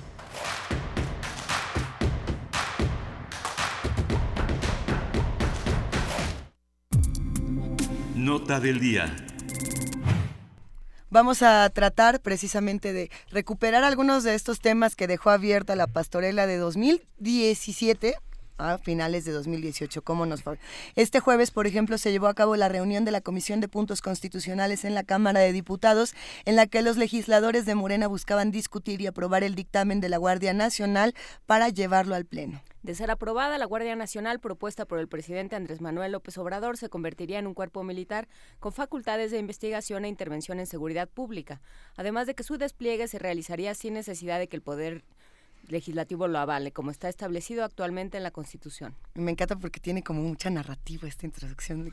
¿Quién, quién, hizo esta? Bueno, ya lo platicamos. Yo creo que Toño Estuvo bueno, está buena. A ver, en medio de la reunión, cuando los legisladores habían acordado un receso de dos horas para conocer reservas y cambios que se planteaban en el dictamen, miembros del colectivo Seguridad Sin Guerra se manifestaron contra el contenido del dictamen y obligaron a la comisión a cambiar la sede de la reunión. Solo contás en la pastorela y era más bonito porque no era real. de acuerdo con lo aprobado durante la sesión de este jueves, hablaremos sobre lo que se queda pendiente en la agenda legislativa, sus implicaciones y lo que en estas lo que estas semanas permiten anticipar del nuevo gobierno. Nos acompaña Ernesto Peralta, él es director ejecutivo de Borde Político, especializado en el diseño participativo de tecnología, legislación y política pública. Es egresado de la Facultad de Arquitectura de la UNAM. ¿Cómo estás, Ernesto? ¿Qué tal? Buen día. Gracias por acompañarnos eh, en esta cabina. Estamos cerrando el año con muchas notas y con muchos, eh, pues muchos pendientes. ¿Cómo ves? ¿Por dónde comenzarías? Porque hay un montón de temas. Creo que sí hay un montón de temas. Se aprobaron cosas muy importantes durante todo este año, eh, estos primeros seis meses de, esta legislatura. Eh, cosas sobre salud, sobre lenguas indígenas como patrimonio cultural, como cambio climático, como gestión integral de los residuos, hasta cosas muy variables como por ejemplo el 2 de septiembre es el Día del Chocolate. Entonces, digamos, ese es el rango. ¿no? Tenemos 75 minutos, lo que quiere decir que estas iniciativas fueron aprobadas en alguna de las dos cámaras y probablemente alguna algunas ya publicadas y me iría directo a, lo que es, digamos, importante, que, tiene, que está muy relacionado con eh, toda esta onda de la militarización y la seguridad, que es, eh, digamos, un compendio de iniciativas que empiezan a perfilar eh, qué es lo que está pensando el gobierno en materia de seguridad para el próximo año. ¿no? Primero, la ley orgánica de la Fiscalía General de la República. Hoy, por ejemplo, ya salió el de el decreto por el cual se va a nombrar un fiscal general de la República. El proceso de nombramiento esperemos que sea como de mucho mejor calidad de lo que fue, por ejemplo, el nombramiento del nuevo ministro de la Corte, que, que, en realidad fue como muy cerrado, muy poco participativo, muy poco abierto y, muy criticada, digamos, la terna. Em, y eh, esta ley orgánica de la Fiscalía... Eh, por ejemplo, quieren también hacer modificaciones a la fragrancia, que es básicamente que te agarren con las manos en la masa, pero eso es tirar el tiempo para que te puedan agarrar con las manos en la masa después. O sea, eh, también, eh, sí, eh, luego viene todo esto de la Guardia Nacional, que implica pues militarizar la seguridad pública y vienen modificaciones al artículo 19 constitucional de prisión preventiva oficiosa que hacen en combinación eh, que sea eh, bastante peligroso, digamos, este, este recetario de, iniciativas que estamos viendo a finales de este año, ¿no? Eh, no todo es triste en la Cámara, o sea, creo que por primera vez, por ejemplo, tendremos un presupuesto sin moches, sin ramo 23, un presupuesto digamos, mucho más basado en evidencia, ¿no? Estuvieron las organizaciones como el colectivo Peso, como México Evalúa, eh, asesorando en todo momento a la Comisión de Presupuesto. Creo que ahí se avanzó definitivamente muchísimo y creo que es como, digamos, de, las buenas noticias, ¿no? Entonces cerramos de todas maneras el año con, con estas eh, cuatro iniciativas que, que le pegan mucho al tema de los derechos humanos, de la seguridad, que... Eh, la ley orgánica fue representa un gran avance, fue también algo que se construyó junto con varias organizaciones de la sociedad civil que estuvieron durante varios meses en mesas con el equipo de transición redactando esta ley orgánica de la nueva fiscalía. Creo que está el 99% casi de lo que pedíamos las organizaciones. Eh, servicios periciales y forenses quedó un poco débil, según lo señalan algunos especialistas, eh, pero en general es una buena ley orgánica para una fiscalía. Eh, no obstante, se demanda que el artículo 102 constitucional no, no fue modificado y por lo tanto el, el nombramiento del fiscal sigue siendo igual que siempre y muchos dicen que eso afecta a la autonomía de la fiscalía. Creo que sí, en buena medida, y creo que también en buena medida el nuevo diseño de la ley orgánica le va a permitir ser una fiscalía más autónoma. En cuanto a lo de fragrancia, Guardia Nacional y prisión preventiva, pues esa sí es una combinación francamente peligrosa, ¿no? El combo matón que le llaman. El combo matón. Por ejemplo, prisión preventiva oficiosa pasó de tener eh, siete delitos de prisión preventiva eh, oficiosa, o sea que es prisión automática, te vas a la prisión sin juicio y tienen dos años para tenerte en la prisión en lo que ven si eres culpable o no. O sea, imagínense, digamos, ese poder. Ahora aumentaron el catálogo de siete delitos a 16 delitos. ¿no? Ahora tenemos una sobrepoblación en nuestras cárceles del 20%. Luego tenemos el 38% de la gente que está en la cárcel está en prisión preventiva. O sea, una tercera, más de una tercera parte está en prisión preventiva. Y luego, el 73% de esa gente es pobre. Entonces, eh, esta modificación al artículo 19, pues literal, implica, pues, criminalizar la pobreza por lo menos, ¿no? O sea, y además de... Criminalizar la pobreza. Criminalizar la pobreza. Entonces me parece que es algo muy importante, algo que tendría que estar escuchando, digamos, el, el, presidente, ¿no? Que siempre ha tenido como este discurso de primero los pobres mm, y ahorita lo que estamos viendo es primero los pobres, pero a la cárcel, ¿no? Entonces... Que, son contradicciones, eh, me, me, parece, perdón por interrumpir Ernesto, que son muy importantes, pensando, por ejemplo, en estos dos salarios mínimos nuevos que se anuncian, eh, contrastado con esta otra noticia, ¿no? Es como...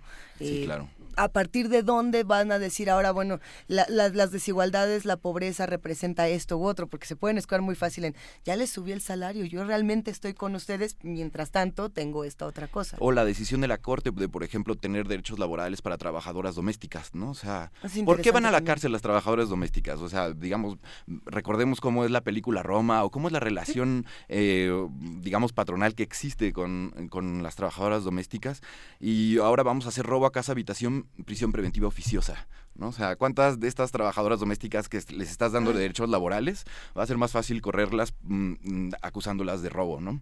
Entonces, eh, en realidad es, por ejemplo, uno de los muchos problemas que implican eh, seguir agrandando este catálogo de delitos que mm, debería de estar sucediendo exactamente lo contrario. Deberíamos de estar borrando el catálogo de delitos de prisión preventiva oficiosa y dándole a los jueces la facultad de, de, atender cada caso, ¿no? Particular, cada persona, ¿no? De determinar qué medida cautelar se puede utilizar, ¿no? O sea, si le vamos a poner un brazalete, si va a firmar una vez a la semana, si no puede salir del país. O sea, hay muchas medidas cautelares y el uso de prisión preventiva en México es una especie como de, droga para las fiscalías porque las mantiene todo el tiempo encarcelando gente, haciendo parecer que está funcionando, digamos, el sistema, pero al mismo tiempo toda esa, gente termina saliendo porque no hacen la investigación. Entonces queremos hacer investigaciones de calidad, hicimos una ley orgánica de las fiscalías que, que va dirigida a, a mejorar las investigaciones, por el otro lado hacemos este artículo que va dirigido a entorpecer la investigación, ¿no? El, y por otro lado tenemos una Guardia Nacional militarizada que va a investigar, ¿no? Entonces, Guardia Nacional militarizada. ¿Qué necesitas para saber investigar? Y es como, ¿cómo contratas un policía? ¿Cómo contratas un militar, no? O sea, un militar, pues, no debes de tener pie plano, debes de estar un poco robusto, o sea, los criterios de cómo contratas un militar son básicamente nulos, ¿no? O sea, cualquiera, si quiere, puede mm, meterse en el ejército, ¿no? Que ese es el, discurso, ese es el discurso de, Andrés Manuel, que el de Andrés Manuel López Obrador, que el, el ejército es pueblo, es pueblo uniformado.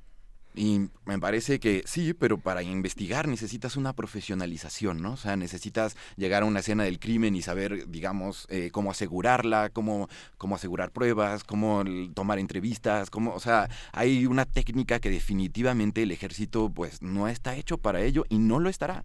O sea, si vamos a tener a la Policía Federal capacitando al ejército, ¿por qué no tenemos entonces, nos ponemos a capacitar personas que vayan saliendo de criminología, del INACIPE o de, o de la UNAM o de varias universidades? O sea, ¿Cuánta gente con licenciatura no tiene trabajo en este país? ¿Por qué no mejor nos enfocamos en contratar gente que podría ayudar a, combatir el crimen con inteligencia más allá que de con armas, ¿no? Y entonces, pues creo que el eh, tener un, investigación profesional es, lo que estamos buscando, digamos, todos los colectivos y organizaciones. Hay algo positivo dentro de todas estas contradicciones, dentro de todos estos pleitos, discusiones, análisis, etcétera, y es que somos muchos y cada vez seremos más los que estamos atentos a, lo que ocurre, ¿no? en años anteriores creo que nunca se había dado tanta... Eh, pues no quiero, no quiero utilizar la palabra tanto pleito porque no es eso, sino tanto interés. Tanta y tanto interés de las organizaciones. No estamos permanentemente en el legislativo. De, de, sociedad en general que dice, bueno, a ver, yo a lo mejor no, no tenía ni idea de qué es esto de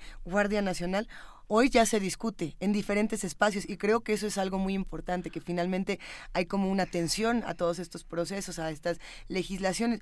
Por ejemplo, yo lo pongo en el, en, el tema de reforma educativa. Eh, ¿Qué pasó ahí? Que hay tanto interés en esta misma universidad se dieron una serie de contradicciones y bueno hasta de pronto eh, la UNAM llamó bots a los que se empezaron a quejar etcétera ¿Cómo ves esto? El interés y, lo que ha hecho también el, gobierno para responder al interés social en este tipo de cosas. Yo ahí es donde lo veo muy, muy positivo, que es, eh, se abren los espacios, o sea, hay eh, digamos, se abren los espacios para escuchar a mucha gente. Creo que eso era algo bastante difícil en los últimos dos sexenios, ¿no? O sea, desde entrar al Senado, a Cámara de Diputados, era mucho más difícil hasta asistir a, a, comisiones o foros en donde la ciudadanía tuviera la voz, ¿no? O sea, creo que ahora lo que hay que hacer es que la ciudadanía no solamente tenga la voz, sino le respondan a, lo que pide, ¿no? Porque estuvimos el alto comicio del ganado de la ONU y cientos de eh, compañeros hablando en la Comisión de Puntos Constitucionales en contra de la Guardia Nacional y al final del día no, no escucharon nada. O sea, entonces, o sea, sí te escuchan, pero no. O sea, creo que ahí lo que... cuando quieren. Ajá. O te escucha cuando quieren y a veces se toman el tiempo de, como en la eh, ley orgánica de la Fiscalía, de, de verdad hacer un trabajo participativo y queda un muy buen resultado y a veces eh, legislan con las prisas, ¿no? Por ejemplo, hoy podría aprobarse la Guardia Nacional, digamos, en unos minutos en la Cámara de Diputados o no. O sea, quién sabe, pero... ¿Y quién sabe en qué, reservas? Ajá, ¿qué reservas metieron? ¿Qué le cambiaron? Porque dijeron que lo iban a cambiar para que fuera como más ligero, yo qué sé, para que no el mando no fuera solamente militar. O sea, tenían ahí varias ideas. ¿Qué, qué quedará o qué no? No lo sabremos, ¿no? Entonces yo creo que nunca hay que legislar con prisas porque, eh, digamos, la situación de seguridad y justicia no va a cambiar por decreto. O sea, cambia, cambia en el tiempo, es un proceso, ¿no? O sea, no es, no es porque mañana digo que hay Guardia Nacional ya hay seguridad, ¿no? O sea, entonces creo que hay que darnos el tiempo de discutir bien las cosas. Hay un tema que... Eh que sería más de apreciación que de dato duro. Eh, Ernesto Peralta, que sería, por ejemplo, esta, este recurso que se ha utilizado en el tema del presupuesto, en el tema de la Guardia Nacional, cuando se habló de la autonomía no autonomía de las universidades. Esto de decir, ah, fue un error. Sí, ¿Qué hacemos con eso? Creo que está viendo, justo con esta prisa, están redactando iniciativas de ley que vienen plagadas de errores, ¿no? O sea, por ejemplo... ¿Qué errores podemos encontrar? podemos encontrar como se, que se te olvidó la autonomía universitaria. O sea, ¿cuándo íbamos a pensar que alguien eh, estuviera metiéndole mano al artículo tercero y se le olvidara la autonomía universitaria, ¿no? Eh, y hay como algunos que dirías, bueno, puede que sea un error, y hay otros que dices... Ah, Más bien sonaba como a un globo sonda que le llaman. vamos, viendo. vamos viendo como, ¿qué, ¿qué pasa si le quitamos la autonomía. Ah, no, mejor no, mejor no. O sea, yo creo que está, estuvo planteado en ese, en ese sentido y a mí sí me parece muy peligroso estar jugando legislativamente de, de esa manera, ¿no? O sea... Porque además da miedo, o sea, digamos, de este lado dices, hay unas que, que se, están, se están percibiendo, pero hay otras que no sabemos. Y además tenemos como un gobierno de izquierda, ¿no? O sea, ¿por qué estamos hablando de militarización? Cuando estábamos a estas alturas del año pasado hablando de que él era el candidato de la paz, ¿no? O sea, ¿por qué estamos hablando del, del, ¿cómo se llama? De reducciones al presupuesto de las universidades, de quitar la autonomía de las universidades cuando era el candidato de los jóvenes y de las universidades. Entonces, creo que hay muchas contradicciones, hay muchas cosas buenas que se están haciendo. Creo que, sobre todo en cuestión de fiscalización y presupuesto, se avanzó muchísimo y escucharon muchísimo. Hay, hay hay quienes se abren dentro de este nuevo gobierno y hay quienes se cierran, ¿no? Por ejemplo, eh, Alfonso Ramírez Cuella, presidente de la Comisión de, Presupuestos de los que se abren, y Durazo es de los que se cierra, ¿no? O sea, se mete como en un caparazón, o sea... A ver, pero eh, justamente dividir a estos entre los buenos buenísimos y los malos. Malísimos, que era el juego que hacíamos en esta pastorela, ha sido lo que le ha dado un poco en la torre a las discusiones y, y, a estas negociaciones en el país. No es como decir, ah, es que todos los del PAN que habían dicho ahora tienen la culpa de la gasolina y todos los del PRI que... Bueno, y, eso está y, decir, y todos los de Morena, porque además Tampoco. no, son todos, Ni, ni todos los de Morena, ni todos los del PRI, ni todos los del PAN. Eventualmente esto cada vez se irá matizando más, yo espero, eh, esperemos todos. Por ejemplo, el caso de Tatiana Cloutier, ¿no? Que no, esta empezó semana a dio una hacer- defensa impresionante, o sea, creo que Me pareció tenía que lo hizo a la gente de que la ONU al lado todo el tiempo diciendo y lo hizo mm, mm, tan bien como muchos de la oposición y no es oposición, o sea, y no está Es en que es contra de Andrés Manuel y no es como de aquí unos son buenos y otros mal, o sea, justamente creo que lo que sí está sucediendo es que hay muchos matices, ¿no? Eh, Claro. Con grupos parlamentarios como el del PRI cuando era mayoritario era eh, los matices no existían, ¿no? O sea, esos sí Ujú. eran como soldados y era imposible vidare. Acercarte a las oficinas a convencerlos de qué tal. Por ejemplo, ahora nosotros, para, para que no agranden el catálogo de delitos de prisión preventiva oficiosa, nos ha recibido todo el mundo. O sea, todos los de Morena, sí. y, y- te escuchan y te dicen, sí, yo creo que está grave, hay que bajarle. No, no, hay que quitarlo. No, bueno, igual, no. O sea, pero te escuchan y ha- hay espacios, ¿no? Y, y justamente existen todos esos matices que no teníamos antes en un congreso. Eh, todas estas discusiones que no teníamos antes en un congreso. Ah, el año pasado, a estas alturas, estamos luchando en contra de la ley de seguridad interior, lo recuerdo muy bien, cuando se aprobó en el Senado. Y bueno, el- no había ninguna organización, creo que excepto nosotros, en, el, en la sala en donde se estaba aprobando, ¿no? O sea, o, a- o Alfredo Licona estaba también en la sala, pero Sí. habíamos dos y era cerradísimo el Senado y era imposible discutirlo y era como sentarte en la mesa con los senadores en general siempre fue mucho más difícil, ¿no? O sea, ahora en cambio creo que todo el mundo está abierto a escuchar y creo que sí hay buenas noticias en, en ese sentido. El problema es que eh, lo que yo percibo es que se, se cumplen cosas y luego o, o- o se trata de cumplir con, con compromisos de campaña o con o tener estas medidas espectaculares. Vamos a hablar de aeropuertos y de trenes mayas. Pues por Chan, chan, ejemplo, y entonces eh, te dicen los especialistas, como nos decía eh, Gerardo Ceballos hace unos días, es que ya se va a hacer la revisión. Sí, bueno, pero, pero, pero parece que todo se va arreglando sobre la marcha. Y sí, por supuesto que este país es muy complicado pensar todo lo que se tiene que resolver y, y mientras el país hacia dónde no sabemos, pero sigue andando. Entonces es muy complicado pensar en le tengo que cambiar Claro. las ruedas y ponerle agua y revisar el radiador mientras el, el automóvil está en movimiento. Sí, claro. Pero, pero también hay una prisa, lo, lo decías Ernesto, hay una prisa que, que de pronto asusta por Sí. las consecuencias, porque está hablando de la Constitución o de ciertos de ciertas leyes que se modifican. Y nos vamos a esta otra ley, ¿no? Que es eh, justamente que quiere, el- a, digamos, hacer una, un referéndum, ¿no? Eh, A la mitad de, de su mandato, ¿no? El, el, eh, López Obrador. Me parece que él podría estar como muy padre, pero lo que necesita él entonces es estar en campaña estos tres años de aquí a, a, digamos, a, a las próximas elecciones. Y entonces eso nos deja en que pues eh, todo el tiempo está eh, haciendo esa, esa campaña, construyendo esa campaña y quiere dar resultados para ese momento, ¿no? Y los resultados para mejorar, por ejemplo, los problemas de seguridad y justicia, pues no, no hay, no hay shortcuts, no hay atajos, ni no hay los de salud. No ni los de atajo. salud, ni los de educación. En realidad no hay atajos. O sea, en lo que planeas, implementas y evalúas una política pública, te dieron seis años. O sea, y está bien aprovechar esos seis años. O sea, no tienes que dar resultados en uno. O sea, no tenemos, no vamos a acabar con el problema de seguridad y justicia mañana. Eso no va a pasar ni el próximo año, ni el siguiente, aunque tengamos la mejor Guardia Nacional del mundo. O sea, tenemos que empezar a construir seguridad desde abajo, ¿no? O sea, desde las policías municipales, desde la comunidad, desde la participación ciudadana.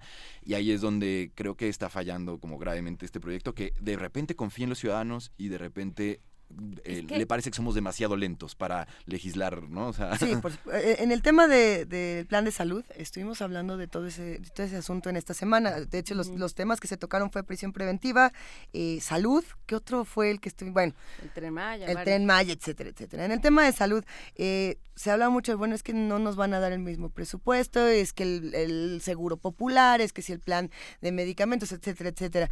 Eh, de pronto pareciera que necesitamos mucho dinero para una sola cosa, y no solamente hablando de lo de salud, sino de, de muchas otras partes de este presupuesto, y que no estamos eh, reflexionando, y digo estamos como si yo formara parte de todos esta somos legisladores. Bueno, o, o todos por lo menos somos mexicanos y queremos y nos interesamos en ello, ¿no? Eh, pensamos que con darle mucho dinero a una sola cosa estamos atendiendo un problema que en el país es eh, involucra muchas disciplinas, involucra muchas políticas públicas. Decirle bajo el presupuesto a esto está mal en ese sentido. Yo creo que no está mal. O sea, Siempre y creo que cuando se- este pero- proyecto en lo general tiene como una, una característica que es, en general, todas las dependencias de gobierno bajaron eh, su presupuesto. Mucho eh, bajaron, en, digamos, cuánto les costaba administrar eh, lo que querían hacer, ¿no? O sea, cuánto cuesta administrar la salud. Entonces, gastar, van a gastar mucho menos en nómina, mucho menos en, en honorarios, ¿no? O sea, eh, y van a gastar, invertir mucho más en, en medicinas y en hospitales y en equipamiento, ¿no? O sea, entonces están a- como, o sea, el presupuesto en casi todas las dependencias es bajarle a salarios y subirle a, a gasto para ejecutar, ¿no? O sea, el- y me parece que en ese sentido es una buena noticia, ¿no? O sea, podríamos hacer incluso una reflexión como universitarios y decir, o sea, creo que en la UNAM podemos ahorrar cosas o invertir mejor nuestros recursos, ¿no? O sea, ¿qué ¿Tú pasa, por ejemplo, con, con todo esto que gastamos para limpiar la UNAM? ¿Cuánto personal de mantenimiento tenemos, no? Y cuánto realmente necesitamos. Es una bomba, lo sé, o sea, pero debemos de ser autorreflexivos. Voy a eh, esconderme abajo de la mesa cinco minutos. en general debemos de ser muy autorreflexivos y creo que eh, lo decía Irma Heréndira el otro día en la presentación de la Política Nacional Anticorrupción. eh, lo decía muy claramente, o sea, eh, ¿ustedes creen que por que necesitamos más presupuesto para mejorar, para poder combatir la corrupción o necesitamos voluntad? ¿No? Y yo creo que ahí está el punto. yo y creo que puede ir por la regulaciones. voluntad. Y sobre todo necesitamos este incentivos. O sea, que haya que, que se castigue la corrupción, que realmente ha- no se vaya blanco la impunidad, pues, que no haya impunidad, etcétera. Pero bueno, eh, para terminar, en estos últimos nueve minutos, Ernesto Peralta, eh, en lo que, que le vamos a dedicar a la política en el año. Ay. ¿De qué es lo que se Ajá. viene? o? Eh, ¿Qué viene? Ay, es yo que- tengo un tema. No, es que viene la, viene la semana, vienen los 15 días de lo- los 15 días de posadas y de que todo puede suceder. No, no se estén secreteando porque no veo. Nos estamos pasando un papelito Ah, la ley de dice publicidad, publicidad oficial. oficial. Es que, ah, o sea, Ahí vamos a llegar, de las dos cosas. ¿Qué puede pasar si nos descuidamos, si nos damos al ponche y no, Y tome. no nos enteramos de qué pasa en, eh, con, con las cámaras? Pues ¿Qué se puede, pasar ir? que, o sea, mm, eh, digamos, traen mucha prisa con la Guardia Nacional. Lo, que, lo más probable es que la pasen hoy y si no, la van a pasar, van a hacer un periodo extraordinario y van a hacer eh, a sacarla en Senado, digamos, antes del, de febrero. O sea, yo creo que traen esa, esas ganas. Probablemente ahí está metido también lo de flagrancia y lo de artículo 19, que es más o menos como el, el- el de prisión preventiva, o sea, es más o menos como la misma retórica, ¿no? Pero ¿qué puede pasar también para el próximo año? ¿Qué nos deben legislativamente, no? O sea, el- nos deben que, pues, no íbamos a, yo- a chayotear a los medios de comunicación, ¿no? Que íbamos a reducir A el gasto de comunicación muchísimo. Y sí, en efecto, digamos, se re- va en lo que viene del presupuesto del gasto de comunicación se reduce en un 50% conforme a lo gastado el año anterior. Entonces, sí, digamos, es honesta esa parte. Sí, o es sea, una sí se reducción. re- sí hay una reducción. Pero sin una ley de publicidad oficial, yo puedo seguir eligiendo a qué medio le doy cuánto dinero, a qué medio le compro más caro el anuncio, ¿no? O sea, entonces seguimos en esta, eh, seguimos chayoteando medios, ¿no? Seguimos teniendo eh, a los medios comprados básicamente por el gobierno federal y cuando ves, digamos, cómo se mantienen los medios en México, en realidad se mantienen de ingresos de gobierno federal. Y entonces ahí, así llegamos a tener los medios que, que hoy tenemos. Creo que es importantísimo recobrar esa ley. Creo que la otra ley que tenemos pendiente de hace siglos, digamos, es la ley de policías. O sea, si vamos a... Totalmente. Si no queremos seguridad militar, entonces ¿qué? Pues queremos seguridad civil. Entonces tenemos que darle, reglamentar las policías eh, y generar, digamos, otra nueva estructura. Creo que esa, esa tendríamos que estarla discutiendo el, el próximo año. O sea, si hoy Pero el próximo año o en lo que queda. Es que a mí lo que me da susto es el albazo. Bueno, lo A ver, de ¿cuántos la- días le quedan al año? ¿Diez? Diez días le Ahora quedan verás, al hoy año. es 21, le quedan 10. Le quedan 10 días. No sé si todo esto se pueda terminar en 10 días. Pues mira, probablemente quieren pasar la Guardia Nacional mañana, pero también sí. tienen que pasar el presupuesto, entonces ahí está muy apretado, depende de cómo cuánto se alargue la discusión de presupuesto, que en general suele, nosotros que damos seguimiento desde borde político, damos seguimiento todos los días a todo lo que pasa en el A ver si Congreso no y se siempre pegan estamos otra vez. desvelados ahí en el, viendo cómo van votando y reservas y reservas y no se aceptan y es como un circo interminable la aprobación del presupuesto. Me parece que en este presupuesto hay mucho enojo porque pues, está regateando muchísimo los gobernadores, ¿no? Que estaban acostumbrados a recibir gasto federalizado sin formar parte de ningún programa, en, básicamente sin ningún tipo de control eh, y, de, fiscalización de, los, de uso de los recursos. Entonces va a haber un va a haber una batalla fuerte. Ahorita ya están todos los gobernadores enojados, ya presidentes municipales están dando entrevistas por todos los medios. Entonces eso yo creo que espero opaque a la Guardia Nacional y, la estemos discutiendo durante más tiempo. ¿Estás llamando a los gobernadores a que, a que hagan Pancho para que no pase la Guardia Nacional. ¿Esto es un plan con maña? tenemos que ser mañosos también. Hay otras cosas muy importantes, ¿no? La ley de obra pública, ¿no? Si vamos a combatir la corrupción, necesitamos tener muy claro cómo hacemos las contrataciones de obra pública. O sea, si no lo tenemos, si no empezamos a generar esa ley de obra pública, seguiremos haciendo lo que se le vaya ocurriendo al que vaya gobernando. O sea, justamente yo quiero hacer un tren Maya. Sí, bueno, ¿por qué? O sea, ¿cuál es el plan? A ver, o sea, primero nos dices, tienes tu estudio de factibilidad, ¿no? O sea, yo quiero hacer un aeropuerto en Santa Lucía. Ok, tu estudio de factibilidad. Luego valoramos quiénes lo va a hacer, o sea, y por qué, quiénes, o sea, con cuál tenga un mejor costo o beneficio. O sea, ¿Y con qué controles? ¿Con qué controles? ¿Cómo va a ser la transparencia del uso de los recursos en, en tales fideicomisos? O, o sea, creo que hay muchas cosas que se tienen que hablar en esa ley de obra pública que nos quedan debiendo siempre los gobiernos. Y que no pueden tener que ver con la voluntad ni con la probidad de nadie, porque eso es muy difícil de medir. Sí, y la otra que es importantísima, si queremos, digamos, tener un punto de vista más progre de lo que es nuestra problemática de violencia, es la política de, drogas, ¿no? Tenemos que, en realidad, eh, pasar de decir que la vamos a legalizar a empezar a de verdad discutir cómo, cuándo y dónde, ¿no? O sea, eh, incluso económicamente otros países ya nos están comiendo el mandado literal, o sea, ya todo el mundo está comerciando con, Canadá se le está pasando muy bien. se le está pasando bomba, ¿no? Los Estados Unidos está volviendo un gran, o sea, un, gremio súper productivo, ¿no? O sea, y nosotros estamos todavía agarrando a jóvenes y encarcelándolos con prisión preventiva oficiosa por portar más de un gramo de lo que tenías que portar. O sea, nosotros estamos en este otro lado, ¿no? Y ahí, digamos, creo que debería de, cambiar. A mí me parece que la, política de drogas, y me, encantaría saber tu opinión, se relaciona muchísimo con lo que ocurre justamente en otros países. Es, eh, nos están comiendo el mandado, como bien dices, pero hasta parece que les conviene comernos el mandado. Hasta parece de pronto que Estados Unidos, Canadá, etcétera, muchos países que ya han legalizado y que ya tienen una reglamentación, una regulación adecuada, pues están muy felices de que aquí esto sea un problema, porque entonces el problema se regresa acá y tan tan, ¿no? Y no competimos y seguimos nosotros matándonos por drogas y... Sin, hacer teoría de la conspiración ni mucho menos, porque por ahí no va este tema. Eh, ¿Qué tendría que ocurrir con esta política de drogas en nuestro país? ¿Cuánto tiempo? Porque sí se antoja como para cerrar el año en el 420, o sea... Sí, sí, sí, o sea, la próxima legislatura tendría que, que, haberlo terminado, ¿no? O sea, las, la iniciativa ya está en la mesa, hay varias iniciativas, ¿no? Eh, la que presentó, por ejemplo, Olga Sánchez, ¿no? El, creo que debemos de discutir eh, este tema que también es importantísimo y se relaciona también mucho con temas de seguridad y de justicia, ¿no? Porque son los jóvenes, digamos, los que son eh, en mayor medida...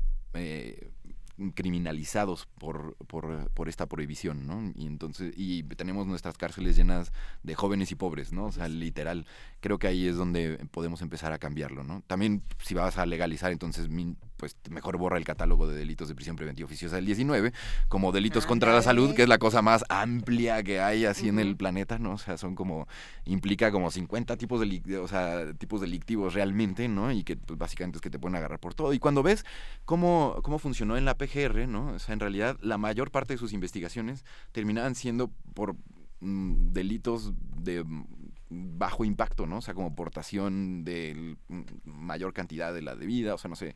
Eh, al final creo que tenemos que hacer esta política, tenemos que hacer esta ley de obra pública, la ley de policías, la ley de publicidad oficial, creo que es lo que esperaríamos que sucediera el próximo año, como un mínimo.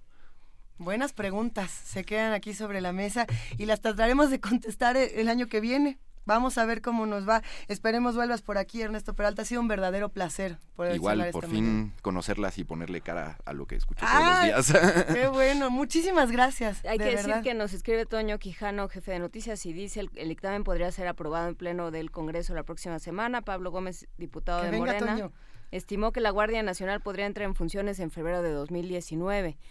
Habrá que poner atención. En realidad estamos en un lugar más grave porque ya entró, o sea, ya tenemos Guardia Nacional de facto y no tenemos ley que lo sustente, aunque en realidad llevamos años con el ejército sin, en las calles sin ley que lo sustente. Entonces, creo que sí hay que hacer una reflexión de qué es lo que tenemos que hacer y no es una reflexión de una semana como ha pasado con esta ley de la Guardia Nacional. Gracias, Ernesto Peralta. Habrá que poner atención, eh, no, no por un afán destructivo, sino por un afán de construir entre todos. Muchísimas gracias y que tengas unas buenas fiestas. Igualmente. Vamos a una pausa de esta segunda hora de primer movimiento. Regresamos para hablar de los caifanes, para hablar de cine mexicano, para hablar de nuevas propuestas y también para seguir hablando un poco de Navidad. ¿Por qué no? Síguenos en redes sociales. Encuéntranos en Facebook como Primer Movimiento y en Twitter como arroba PMovimiento. Hagamos comunidad.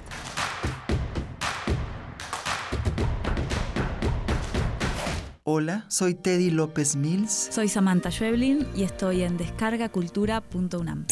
Te recomendamos. De Emmanuel Carrer, narrador y guionista francés, un fragmento de su libro El Reino.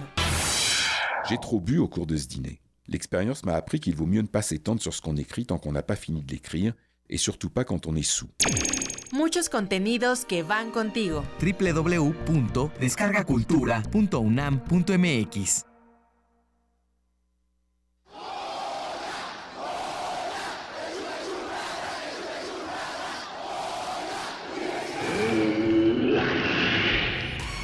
¿Te identificaste? Identifícate con Fundación UNAM y ayuda a becar a miles de alumnos universitarios. Súmate 5340-0904 o en www.funam.mx. Contigo hacemos posible lo imposible.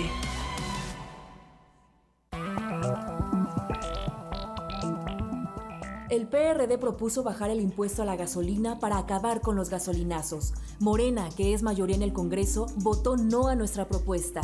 Seguiremos luchando para acabar con los gasolinazos. Sí es posible que el precio de la gasolina baje ya. Trabajemos juntos, no hay pretextos. Exige a los diputados de Morena que apoyen la propuesta del PRD y terminemos con los gasolinazos. PRD. Museo de Arte Moderno presenta la exposición Colección Abierta El Espejo de Venus, Galaxias, Tapices y Sumario de Fotógrafos. Integrada con 189 piezas de más de 70 destacados artistas, se reúnen pintura, escultura, fotografía, grabado, litografía y dibujo de artistas como Matías Geritz, Lilia Carrillo, Juan Soriano, Vicente Rojo. Colección Abierta El Espejo de Venus, Galaxias, Tapices y Sumario de Fotógrafos se puede visitar en el Museo de Arte Moderno en Chapultepec, Ciudad de México. Durante más de cinco décadas, Punto de Partida ha apoyado la creación literaria y gráfica de los jóvenes universitarios. Ahora es momento para un reinicio. Punto de Partida de la Dirección de Literatura, piso 16, Laboratorio de Iniciativas Culturales UNAM y la revista de la Universidad de México lanzan la convocatoria Partir del Punto donde se seleccionará a tres estudiantes universitarios para que se ocupen de la edición, el diseño y la difusión de seis números. Consulta la convocatoria en www.puntodepartida.unam.mx, www.literatura.unam.mx, www.piso16.cultura.unam.mx y www.revistadelauniversidad.mx. Renovarse y vivir.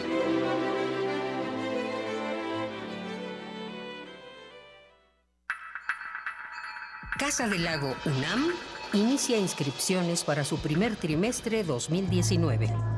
Cursos y talleres con amplia oferta.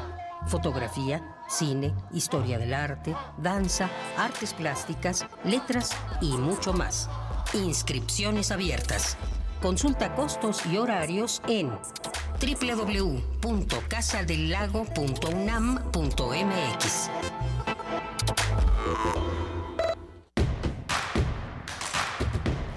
Encuentra la música de primer movimiento día a día en el Spotify de Radio UNAM y agréganos a tus favoritos.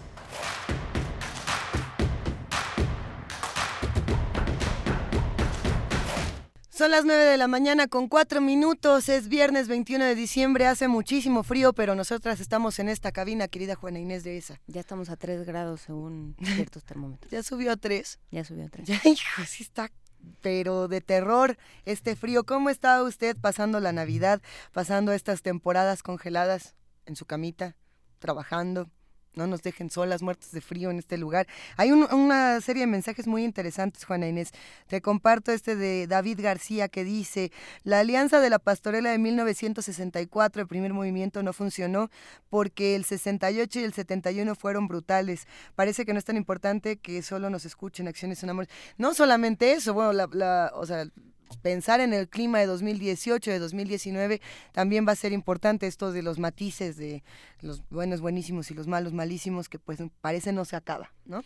Y sí, y una cosa es eh, la crítica y otra cosa es, eh, es que uno quiera destruir, ¿no? Simplemente queremos trabajar entre todos. Bueno, vamos negociando el disenso, que eso es lo que hemos estado diciendo ¿Te acuerdas desde que empezamos este programa? Desde que empezamos este programa. Y, y sí, los radioescuchas que hacen comunidad con nosotros creo que eh, piensan distinto entre todos. Se nota que todos tenemos posturas políticas de todos los colores, de todos los sabores, de todas las intenciones y eso es riquísimo, eh, que se den estos diálogos. En este mismo programa todos tenemos muchísimas opiniones, tenemos eh, una pluralidad que enriquece el panorama, así que agradecemos muchísimo que nos escriban, que nos llamen, que nos digan qué opinan de estos temas, cómo, cómo ven las voces de los invitados que transitan por estos, por estos micrófonos, qué agregarían, qué quitarían.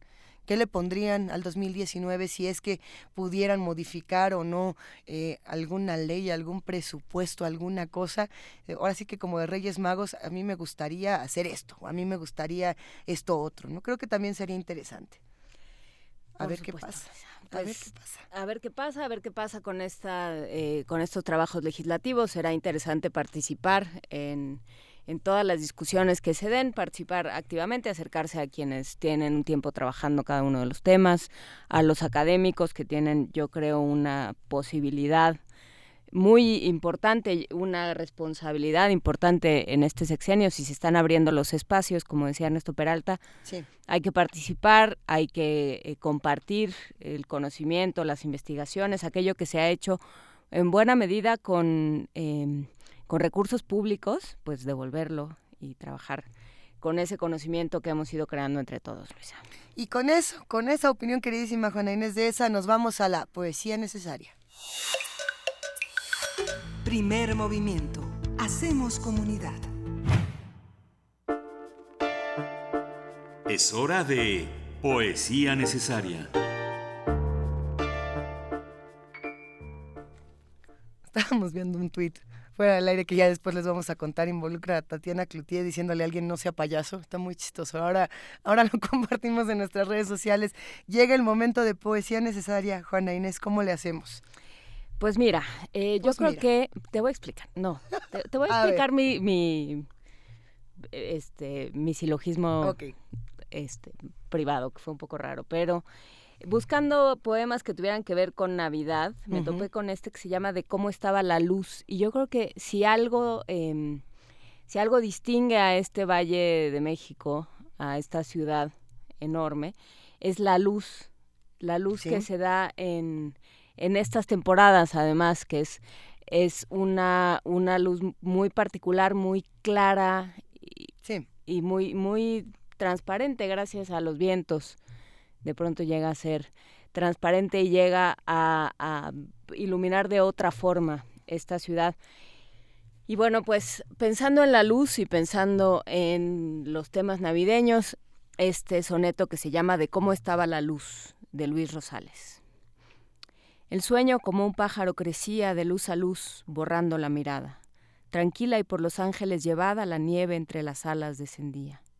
El cielo deshojaba su alegría, mira la luz el niño ensimismada, con la tímida sangre desatada del corazón, la Virgen sonreía.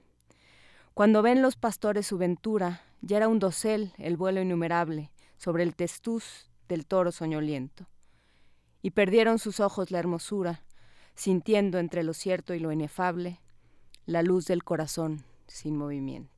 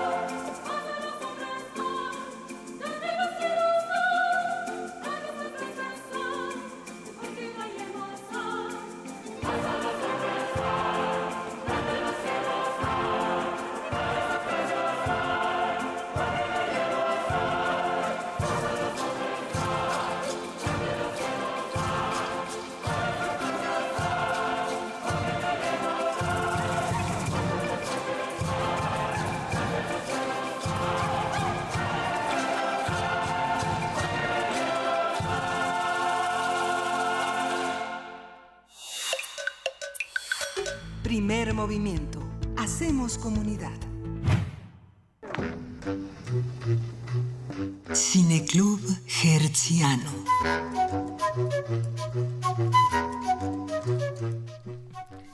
Los Caifanes es una película dirigida por Juan Ibáñez, que fue estrenada el 17 de agosto de 1967. La cinta es considerada actualmente como un filme de culto que retrató a la sociedad de su época. El argumento del largometraje es de Carlos Fuentes y se llamaba originalmente Fuera del Mundo. Cuenta la historia de dos jóvenes de clase alta interpretados por Julisa en el papel de Paloma y de Enrique Álvarez Félix en el personaje de Jaime Landa. Una noche Paloma sonsaca a Jaime para salir y al introducirse en un coche aparentemente abandonado conocen a los caifanes, un grupo de cuatro personajes conocidos como el Mazacote, Eduardo López Rojas, el Azteca, Ernesto Gómez Cruz, el Capitán Gato, Sergio Jiménez y el Estilos, Oscar Chávez. Así es como inician una noche de aventuras por la Ciudad de México. Una gran noche de aventuras, por cierto. Los críticos consideran a Los Caifanes una película innovadora, ya que incorporó lo mejor de las cintas experimentales de la época con y actores de teatro universitario. El guion es considerado uno de los mejores del cine mexicano. Es una delicia, sin duda. Como dato curioso, la película cuenta con la aparición de figuras de la cultura mexicana, como el director Arturo Ripstein. A ver, un premio a quien diga en qué momento aparece Arturo Ripstein. El crítico Alberto Dalal, el ensayista Carlos Monsiváis y el escritor también. Y a ver quién dice dónde está Carlos Monsiváis. ¿Ya saben? Ya sabemos. ¿Sí la vieron? Órale. El escritor y cineasta Tony Sbert. Vamos a platicar sobre los caifanes con José Luis Ortega, fundador y editor de la revista Cinefagia, crítico e investigador especializado en cine y por supuesto el curador de nuestra, eh, de, nuestra sección de Cineclub. ¿Cómo estás, eh, José Luis? ¿Qué tal? Pues muy bien, muy contento de estar con ustedes, esta vez vía telefónica, pero siempre es muy contento estar con ustedes hablando de cine, de cine mexicano en segundo lugar, en tercer lugar de una película eh, pues, tan emblemática como es los caifanes. Antes de, empezar a hablar de los caifanes, queridísimo José Luis, creo que sería interesante dar un panorama de qué, cómo era el cine justamente en esta época, eh, a finales de los años 60, qué estaba pasando con el cine mexicano y por qué es tan relevante la llegada de un filme como este. Es, es, es bien interesante porque, mire, estamos en, en, en términos reales, desde finales de los años 50 y prácticamente durante la primera mitad de los años 60, el cine mexicano estaba ya sumido en una debacle pues bastante fuerte, ¿no? Ya habían pasado los mejores años de la época de oro del cine mexicano, ya habíamos tenido un boom de cine popular muy fuerte eh, a raíz del cine de lucha libre que en el, la, década de los 50, de los 50 tuvo un gran auge, el cine de terror mexicano que en los años 50 también tuvo un gran auge y estamos hablando de un cine popular que poco a poco se fue desgastando. Estamos viendo de que son las décadas donde eh, más cine se comienza a producir, cine eh, de productoras privadas, pero, pero la calidad de estas películas poco a poco fue en declive, ¿no? Tenemos películas que se van por el estilo de cine eh, eh, popular, pero de, eh, como te decía, de géneros pues bastante, bastante poco apreciados, ¿no? Hacia el inicio de los años 60 surge un, no, no diría yo un movimiento, pero sí una inquietud de jóvenes cineastas que necesitaban expresarse de una manera distinta. ¿no? Y el sindicato, los sindicatos cinematográficos, la industria del cine mexicano, sobre todo el STPC, que era el sindicato de técnicos y manuales de la producción cinematográfica, tenían una política de puertas cerradas bastante fuerte. Teníamos a los mismos directores dirigiendo eh, que evidentemente poco a poco iban envejeciendo y no abrían un espacio a los nuevos directores. Era una política de puertas cerradas bastante drástica que se intenta romper con el primer concurso de cine experimental. El primer concurso de cine experimental fue un parteaguas para el cine mexicano. Evidentemente ese es el momento en el que se, se abre la puerta a jóvenes realizadores que iban saliendo algunos de primeras escuelas, sobre todo de, de arte dramático y de teatro y que en ese primer concurso de cine experimental comienzan a presentar películas de avanzada temática, de avanzada estética, influidos mucho por el cine europeo. Estamos hablando de que son jóvenes que ya conocen un lenguaje cinematográfico, es decir, hay que tener también un, un, un punto de quiebre de que los realizadores anteriores, si bien muchos de los realizadores, de los directores de cine mexicano de la época de oro y a posteriori, primera mitad de los años 50, fueron gente que se formó muchos de ellos en el cine de Hollywood, eh, gente como Roberto Gabaldón, gente como los hermanos Rodríguez, gente como el mismo Emilio Indio Fernández, tuvieron un paso por el cine de Hollywood, aprendiendo el oficio, haciéndolo, estando en Estados Unidos, pero aprendiéndolo de una manera pues prácticamente eh, al día con día, ¿no? Entonces, esta nueva generación de, directores que surgen en los años 60 son directores, sí que han estudiado, pero sobre todo que han visto cine de otras latitudes. El neorealismo italiano, la nueva ola francesa van a ser los grandes, los grandes ejemplos a seguir. Y evidentemente el cine que surge de ese primer concurso de cine experimental en los, a mediados de los 60, en el 65, en 1965, pues nos va a traer películas ya con una beta mucho, mucho más eh, artística, con un lenguaje cinematográfico, una técnica cinematográfica mucho más depurada, pero sobre todo, sobre todo, con argumentos, con guiones mucho más elaborados también. Ya no van a ser historias, llamémosle, simples o lineales, sino que se esconden subtextos también de crítica social de un grupo de jóvenes que años después, en el 68, van a estar activamente haciendo una labor de concientización, una labor política, una labor social, es decir, jóvenes ya intelectuales que utilizaron la cinematografía como un medio de expresión que eso también es muy importante, ¿no? Eh, Ibáñez, Juan Ibáñez, que es el director de Los Caifanes, Los Caifanes es su primer largometraje, llamémosle ópera prima, lo que hoy conocemos como ópera prima, fue un eh, director de teatro antes de dedicarse al cine, y él es uno de los que eh, trabajan eh, en, en, este primer concurso de cine experimental. Hay una película, una de las películas eh, ganadoras del, del, concurso de cine experimental es Amor, Amor, Amor, eh, que está conformada por eh, cinco episodios.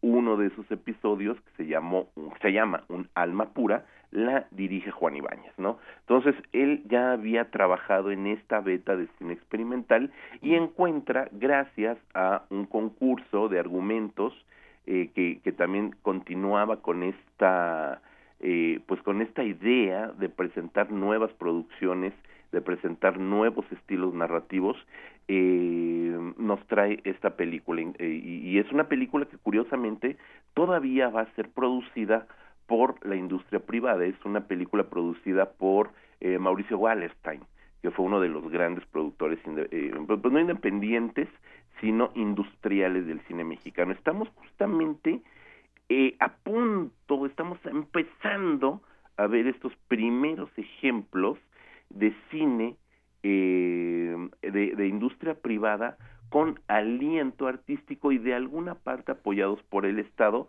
que son esa, esa raíz o esa semilla de lo que en los años 70 va a ser el cine estatizado. A ver, y entonces, ¿cómo? Eh, porque lo que se antoja es que el rodaje debe haber sido una, pues, entre una fiesta, una bacanal, a ratos una fiesta, a ratos una bacanal y a ratos un tiradero. ¿Cómo, qué sabemos del rodaje, José Luis Ortega? ¿Y a qué hora aparece Santa Claus? ¿Y a qué hora aparece Santa Claus? Porque ya, ya se mencionó al mítico Santa Claus de los caifanes en esta timeline. Este, pues mira, también esta película nos, nos trae ahorita eh, un un ambiente navideño dado estas épocas, ¿no? También. Eh, pues mira, la película eh, se estrena en el 67, es una producción del 67, pero se filma en 1966 y se filma en la época de Sembrina, por eso en algunas escenas de los caifanes eh, hay, hay una escena donde los, los caifanes, el arquitecto y Paloma eh, eh, huyen de la policía en una carroza fúnebre y van a dar al zócalo, a la plancha del zócalo. Entonces allí eh, vamos a ver pues estos adornos navideños, vamos a ver este eh, las luces que anuncian el año nuevo de 1967. Entonces, eh, evidentemente nunca se habla, nunca se habla en la en la película qué es Navidad, qué es Año Nuevo, etcétera, no se etcétera. No se dice, ¿no? Eh, la película podría, bien podría haber transcurrido en cualquier otra fecha. Creo que no, no, no, no es algo que realmente sea sustantivo en la película, excepto, excepto por este insert de este Santa Claus borracho en una taquería que se convirtió en una de las, eh, ¿cómo decirlo?, de las escenas más representativas de la película, sobre todo por quien interpreta a este Santa Claus, que es, como ya lo dijeron, Carlos Monsiváis, ¿no? Y ya quemamos la trivia, no pasa nada. No pasa nada, no pasa eh, nada. eh, Carlos Monsiváis interpreta aquí, y como bien lo dices, tenemos gente, eh, pues de todas las extra- extracciones, perdón, artísticas, tenemos escritores, tenemos eh, críticos, tenemos literatos como Monsiváis, ya dijiste de quién es el, el guion, eh, tenemos por supuesto a Arturo Ripstein, tenemos a Tony Sbert, tenemos a Tamara Garina, que es una de las grandes actrices del teatro universitario, del teatro mexicano, eh, de- digamos que del teatro independiente, que personifica aquí a una prostituta vieja, que es una representación evidentísima de la muerte, etcétera, etcétera, etcétera. Es decir, es una película que sí fue concebida, y eso hay que decirlo, con un aliento intelectual. No, digo, nada más por ver quién está escribiendo el guion, que es Carlos Fuentes, y el propio Juan Ibáñez, pues ya sabemos que es de un talante intelectual, ya sabemos que es un argumento que va buscando otras, eh, digámosle que otras alturas también en el diálogo. En los diálogos, como bien lo decías, como bien lo decías, que se trata de uno de los argumentos, uno de los guiones eh, más eh, bellos del cine mexicano, uno de los guiones mejor trabajados, eh, tiene por ahí una prosa y tiene a ratos también unos juegos en verso verdaderamente maravillosos, ¿no? Creo que lo importante de esta película, eh, más allá del evidentísimo choque social, que es, digamos que la película sí se puede leer en distintos planos, ¿no? El primero, que es el más obvio, es este eh, discurso antagonista de clases sociales, ¿no? La película arranca, no la vamos Bueno, es a que son a Julissa y. Álvarez Félix. Además, O digo, sea. no, no la vamos a spoilear ni mucho menos. pero sí podemos contar un poquito. Sí, sí podemos contar un poquito. La película arranca con una fiesta de eh, clase alta, ¿no? Donde de repente están eh, filosofando sobre qué es la vida, qué es vivir, están entrevistando a Julisa y llegan Álvarez Félix, que además Álvarez Félix en la vida real, Enrique Álvarez Félix en la vida real, pues era un dandy, o sea, era un dandy el señor, ¿no? Evidentemente. Entonces, bueno, tienen todo este aire aristócrata, Julisa, hermosa toda la vida, eh, pues también tiene como toda esta, toda esta figura aristócrata, aunque ella sí representa, Julisa Paloma, que aparte el nombre también es, es como muy, eh, muy simbólico el, el nombre de Paloma, pues es una chica, sí, una chica bien, una chica rica, una chica que vive en una burbuja y lo vamos a ver con el transcurso de la película, cómo poco a poco va saliendo, cómo poco va naciendo una nueva paloma, eh, y cómo se enfrenta a un mundo desconocido en tanto que Jaime Landa, que es el arquitecto Jaime Landa. Enrique Álvarez Félix, se mantiene en esa zona de confort, ¿no?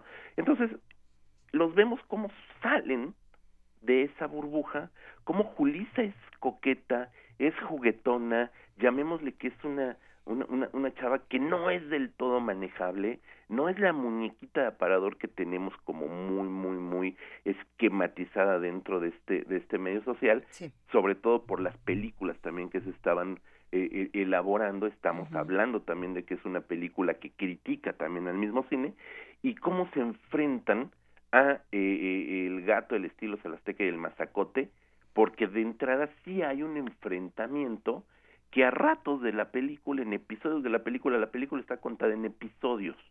Eh, cada uno de los episodios está representado en pantalla con un letrero que dice cuarta parte, quinta Sí, parte, sí, sí, etcétera, sí. ¿no?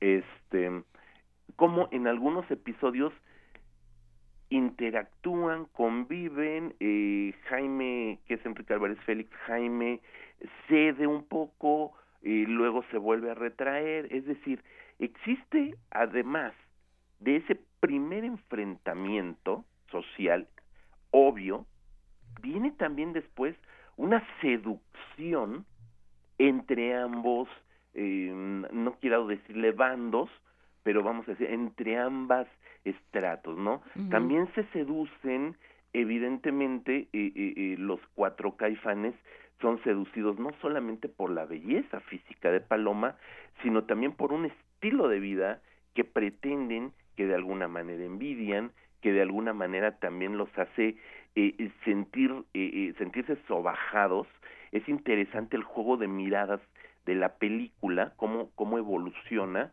Y por el otro lado cómo Julisa y en un momento también Jaime son seducidos por esta vida eh, por esta vida alegre fuera de poses caótica no hay un hay un momento en un diálogo entre, entre el Estilos, que es Oscar Chávez, y Paloma, Julisa, donde se da un juego de seducción, donde ella a todo, incluyendo a su novio, a Jaime, le dice mañana, mañana, mañana, mañana, y, y, y, el, eh, el Estilos le dice, no, es ahorita, hay que vivir ahorita, hay que estar ahorita, ¿no?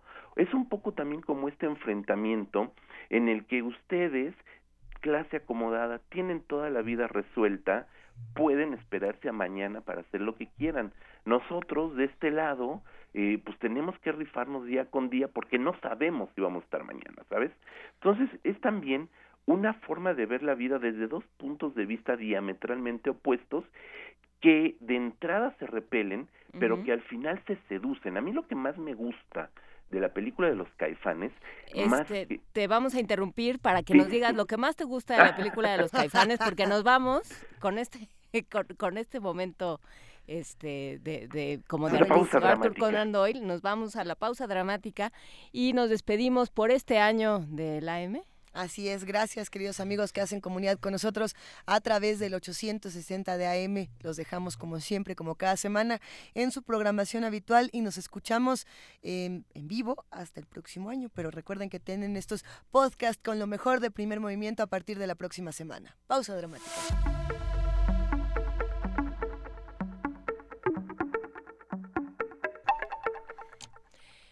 A ver, ¿en qué nos habíamos quedado? ¿Qué es lo que más te gusta de la película, José Luis? Porque te interrumpimos de manera salvaje. No, fue, una pausa dramática para dejar este el corte en suspenso. Este, lo que más me gusta de la película justamente es es el juego de la seducción. ¿no? Y creo que es algo que se ha hablado poco. Creo que mucho de lo que se habla de esta película es eh, lo que te digo, el enfrentamiento de clases, ¿no?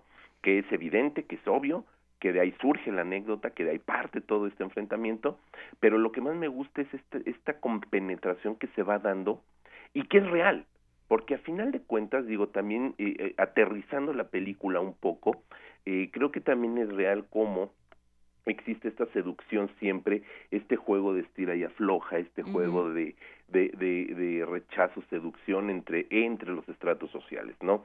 A final de cuentas, México es un mosaico muy interesante de cómo, eh, eh cómo, cómo decirlo, cómo cruzas una avenida, una avenida importante como, como reforma, eh, eh, hoy, por ejemplo, cuando subes a Santa Fe, cruzas una avenida, eh, cruzas los poetas y te das cuenta cómo conviven de alguna manera dos mundos completamente distintos, diametralmente opuestos, con tan solo unos cuantos pasos de distancia, ¿no?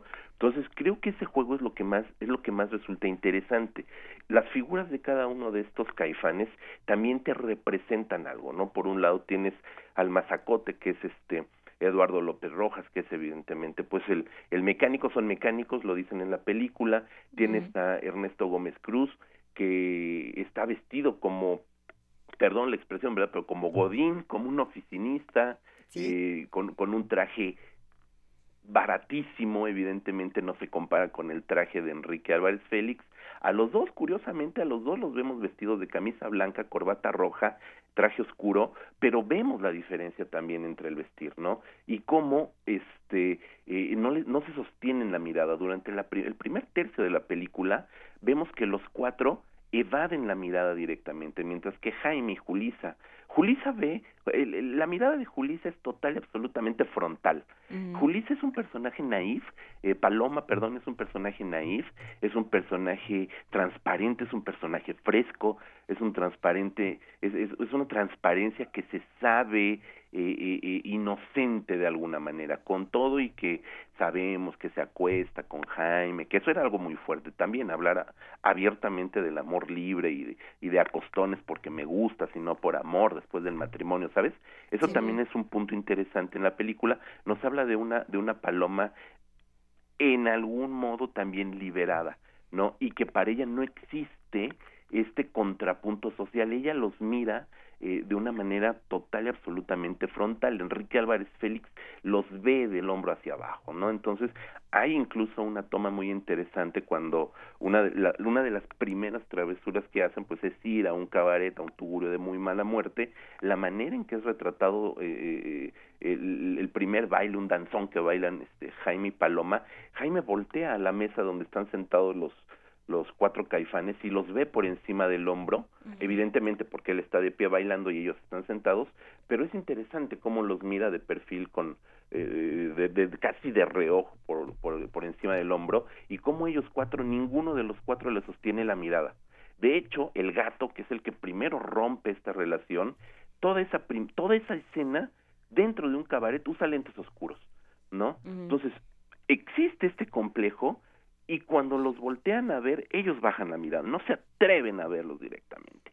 Conforme transcurre la noche, esta situación se va a ir nivelando, primero nivelando y después dando la vuelta, porque al final el que está total y absolutamente fuera de lugar es Jaime, ¿no? Entonces la película tiene una, un, un, un recorrido circular muy interesante de cómo estas clases sociales sin perder su conciencia de estrato social, porque aparte es algo que Jaime eh, eh, eh, Landa se los restriega a cada rato, ¿no? Y hacia el final de la película dice, güey, ustedes ni nombre tienen, por el amor de Dios, yo soy el arquitecto Jaime Landa, ustedes son el gato, el estilo, el azteca, el mazacote.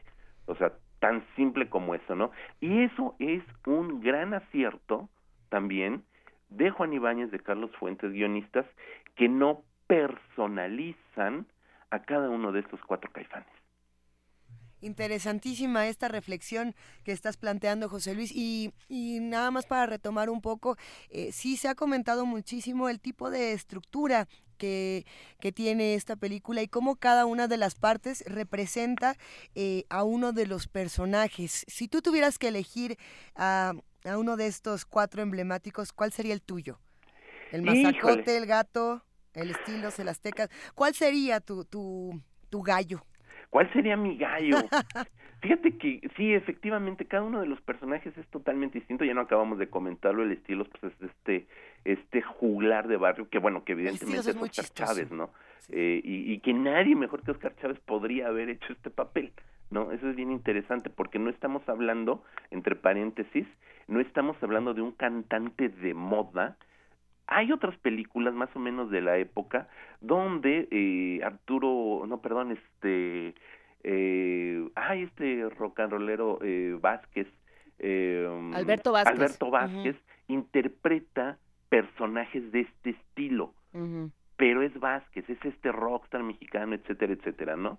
Tenemos a otros cantantes que hacen desde de, música vernácula, música popular, rock, que, que hacen este tipo de personajes pero yo creo que ninguno, ninguno hubiera hecho el mismo personaje que Oscar Chávez, ¿no? Oscar Chávez también el extracto de donde, de donde lo toman, porque además es este, eh, eh, él también estudió teatro, él también fue egresado de la, de la carrera de teatro y en los créditos aparece que, si mal no recuerdo, es de la Compañía Nacional de Teatro, eh, pues también le da un, un, un tono de juglar, de este poeta de barriada, de este hombre que, que, que se ha hecho sabio y que esa sabiduría del barrio la exalta por medio de la guitarra, por medio de la canción, no de una canción popular, etcétera, etcétera, sino de estos cantos juglares que son la narración, la crónica de una vida, ¿no? Ese personaje a mí me parece poético y riquísimo. evidentemente es el personaje de los cuatro que más peso va a tener en la película y que va a romper justamente esta barrera del estrato social, ¿no? El personaje, mi personaje favorito, sí te puedo decir que es el Capitán Gato, ¿no? Porque además, eh, aparte del nombre... Sergio Jiménez. Sergio Jiménez, un primerísimo actor también de teatro. Los cuatro, en ese momento los cuatro eran personajes, eh, perdón, eran actores eh, de, de, eminentemente teatrales, de teatro universitario, de teatro de bellas artes, eh, que iban incorporándose también en esta política de apertura cinematográfica, no solamente se abre a técnicos y manuales, sino también a actores de extracción teatral universitaria extracción de teatro, de bellas artes, etcétera, etcétera. Y que también le dan un registro muy interesante, muy, muy, muy fuerte a esas películas. Eh, y Jiménez, que era un actor de primerísimo nivel, le imprime una fuerza al personaje del gato brutal, brutal, desde la manera en que, en que los mira y cómo se impone como el líder de esto, de estos cuatro caifanes es eh, él es el macho alfa el líder de la manada este por llamarlo de alguna manera eh, y él es el que dicta no las cosas y él es el que el que el que ordena y el que dice vamos venimos etcétera etcétera etcétera no y de alguna manera es un árbitro también que lo mismo pone en paz a los suyos que pone en paz al arquitecto y que también sabe tratar a, a, Paloma no es un personaje fuerte es un personaje eh, bravío de este de este sin caer en el machismo sin caer en ese machismo recalcitrante, es el personaje que pone a cada uno en su lugar y que dicta qué es lo que va aconteciendo en toda esta noche, ¿no? Es el, es el director de la orquesta.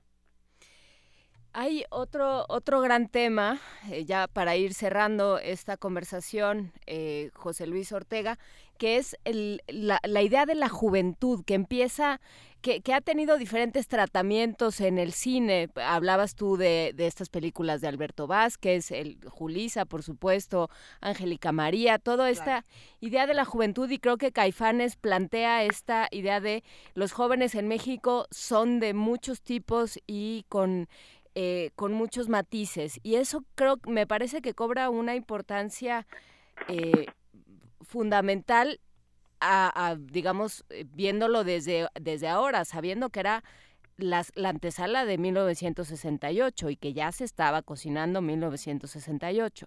Exactamente, sí, pues como te decía, esta película, eh, si bien se filma en el 66, se estrena en el 67, eh, no recuerdo exactamente en qué momento, según yo es hacia el segundo semestre del, del 67, entonces estábamos estrenando esta película prácticamente un, un, un año antes de los sucesos del, del 68, ¿no?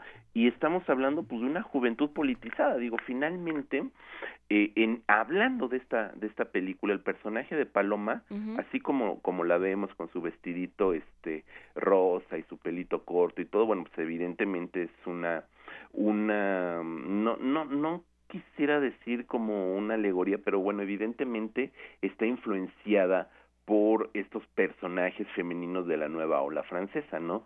Que siempre son como eh, eh, pues de, de, cabello corto, es decir, como un poco como este este juego del cabello corto que también te representa cierta liberación, etcétera, etcétera, ¿no? eh, los jóvenes en el cine mexicano se habían eh, pues mostrado mira realmente poco en el sentido verdaderamente eh, real tenemos películas este eh, como La Edad de la Violencia que es del 64 que es una una película de tres años antes de, de los Caifanes una película de Julián Soler además que era un cineasta pues bastante clásico por llamarlo de esta de esta manera de la dinastía Soler donde eh, pues vamos a tener lo que te comentaba. Vamos a tener a César Costa vamos a tener a Alberto Vázquez vamos a tener a Patricia Conde, vamos a tener a, todos estos actores de esa camada que se pretenden malos, que es un poco como esta puesta eh, al, día y a la mexicana del rebelde sin causa. Digo, ¿quién se puede imaginar a César Costa de malo también, no? Evidentemente, ¿no? Pero los vamos, los vamos con su suéter de rombitos, no con su suéter de rombitos, ¿no? Entonces vamos a, a, tener a todos esos y en esa película, en la edad de la violencia, pues salen todos, sale Alberto Vázquez, sale Changuerotti, sale Manolo Muñoz, salen los Tintops, o sea, sale todo mundo que aparte ya estaban bastante talluditos y te los ponen como los jóvenes, ¿no? También de que, que salen y hacen fechorías y son malos y ponen cara de malo y ves a César Costa como con cara de malo toda la película con el ceño fruncido y soy muy malo, ¿no? Y, y, y, y, sabes, estaban en un cliché verdaderamente aletargado. Creo que esa sería, creo que esa sería la palabra clave, fíjate. Esa juventud que estaba retratando el cine mexicano en películas como La Edad de la Violencia era una juventud aletargada, donde de repente los veías salir muy en el estilo de Amor sin barreras, muy en el estilo de este de Rebeldes sin causa en las calles a pelearse todos contra todos y eso era el, el, el estigma de ser un joven rebelde y, y etcétera, etcétera. Pero eran jóvenes rebeldes, literalmente rebeldes sin causa. No tenía en esos personajes una, una conciencia de clase, no tenían un, un discurso político, no tenían otro tipo de motivaciones como sí aparecen en los caifanes, que además los caifanes, eh, los cuatro, eh, los, los seis, incluyendo a Julisa y a, y a, y a este Álvarez Félix, pues ya no son jóvenes jóvenes, y estamos hablando que ya son eh, hombres, hombres este jóvenes, ya profesionistas, profesionales, ya con una vida más o menos establecida, ya no son estos post-púberes rebeldes, ¿no? Ya son jóvenes, eh, pues treintañeros, ¿no? Más o menos, treinta años, veintisiete, treinta más o menos, que ya tienen como un camino ya mucho más trazado. Yo creo que el único antecedente verdaderamente interesante es este una película que se llama Los jóvenes que justamente eh, es también de, de, los años 60 de 1961 y que es la ópera prima, el debut como director cinematográfico de Luis Alcoriza, mm. un estupendo guionista, guionista de Luis Buñuel, que se convirtió en un extraordinario director de cine y que en esta película Los jóvenes eh, presenta también a un grupo de, de, de, de rebeldes sin causa, pero ya con una conciencia mucho más trabajada, hablando evidentemente de un este pues de un guionista de primerísimo nivel como lo es Alcoriza. Creo y es del 60, 61, no estoy seguro esa película, eh, pero bueno, ya tenemos ahí también a, a una serie de jóvenes que ya tienen y ya presentan otro tipo de motivaciones y que curiosamente, curiosamente es una palomilla igual dirigida por Julio Alemán, aquí son actores mucho más eh, conocidos, más del, más del, del estrellato fílmico de la época, Julio Alemán, que salía de Galán, aquí sale de Galán Malora, también se llama El Gato, fíjate. Fíjate. El personaje de Julio Alemán de los jóvenes es el gato y es un, un personaje que sí podríamos decir es como un, un, un, un antecedente al capitán gato de Sergio Jiménez de los caifanes, ¿no? Yo creo que la gran virtud de los caifanes es que hace personajes tridimensionales, los seis personajes Totalmente. centrales son personajes que están esculpidos en tres dimensiones. Y que están situados en México, porque yo creo que eso es, ese es el punto, frente a estas otras eh, películas que mencionabas que tienen, no, desde luego no la de Luis Alcoriza, pero sí las de las de este las de César Costa y demás, uh -huh. este sí tienen tienen una un, como un traslado muy difícil, muy poco eh, muy poco feliz a, a, la realidad mexicana y lo que hace Caifanes es decir, no, los jóvenes en México son así y hay de todos estos. Y, y, y, lo dices bien, digo, a lo mejor también es, es, es muy importante señalar eh, un poco la frase del lugar común, pero que en los Caifanes se aplica perfectamente bien. La Ciudad de México es otro personaje de la película. Es el pues personaje, un quizá. Fundamental, ¿no? Desde la sí. taquería donde aparece eh, nuestro Carlos Santa Claus Monsiváis, eh, las calles donde aparece esta prostituta anciana, eh, la Diana Cazadora, ese es otro de los clips maravillosos cuando visten a la Diana Cazadora, eh, Reforma Insurgentes, la misma plancha del Zócalo, eh, toda esta funeraria que no sé si será Jayoso o cualquier otra, no sé si haya otra tan grande como esa, este, es decir, sí, sí pone elementos de la Ciudad de México claro. que juegan un papel importante para estos personajes. José Luis Ortega, queremos agradecerte por este fenomenal análisis. Ahora sí, desmenuzamos los caifanes, fue una verdadera o delicia. Bacalao. No, cual bacalao. Y los radioescuchas que hacen comunidad con nosotros nos han mandado un montón de opiniones, un montón de recuerdos alrededor de esta película, que sin duda es nuestra recomendación navideña, porque sí tenemos al, al Santa Claus borracho, que es Carlos Monsiváis. ¿Qué más podemos pedir? Te mandamos un gran abrazo.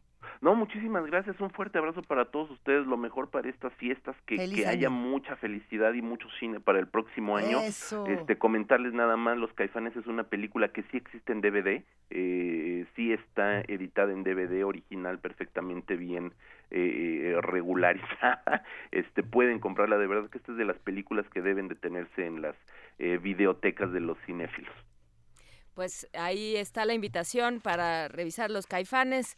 Muchísimas gracias, José Luis Ortega, fundador y editor de la revista Cinefagia, crítico e investigador especializado en cine y, por supuesto, nuestros ojos para ver el cine y platicarlo a través de la radio. Gracias por estar con nosotros. No, hombre, un gustazo. Abrazos. Hasta luego. Y cerramos esta conversación, los caifanes, con música. ¿Cuál vamos a escuchar a continuación? Oscar Chávez cantando de terciopelo.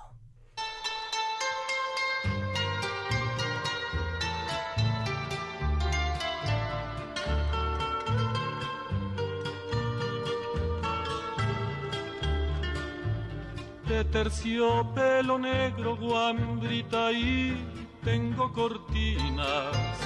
De terciopelo negro, guambrita y tengo cortinas. Para enlutar mi pecho, guambrita y si tú me olvidas. Para enlutar mi pecho, guambrita y si tú me olvidas me olvidas, blanca Azucena. Si tú me olvidas, blanca Azucena. Si la Azucena es blanca, guambrita y tú eres morena. Si la Azucena es blanca, guambrita y tú eres morena.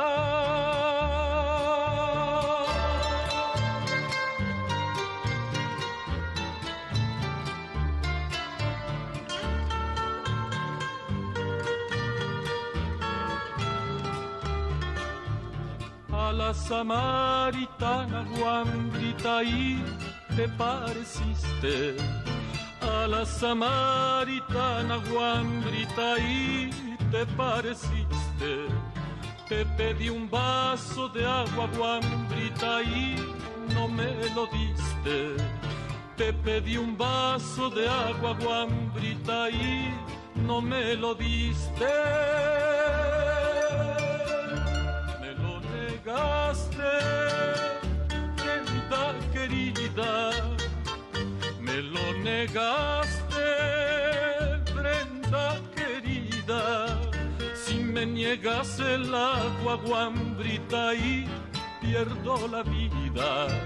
Si me niegas el agua, guambrita, y pierdo la vida.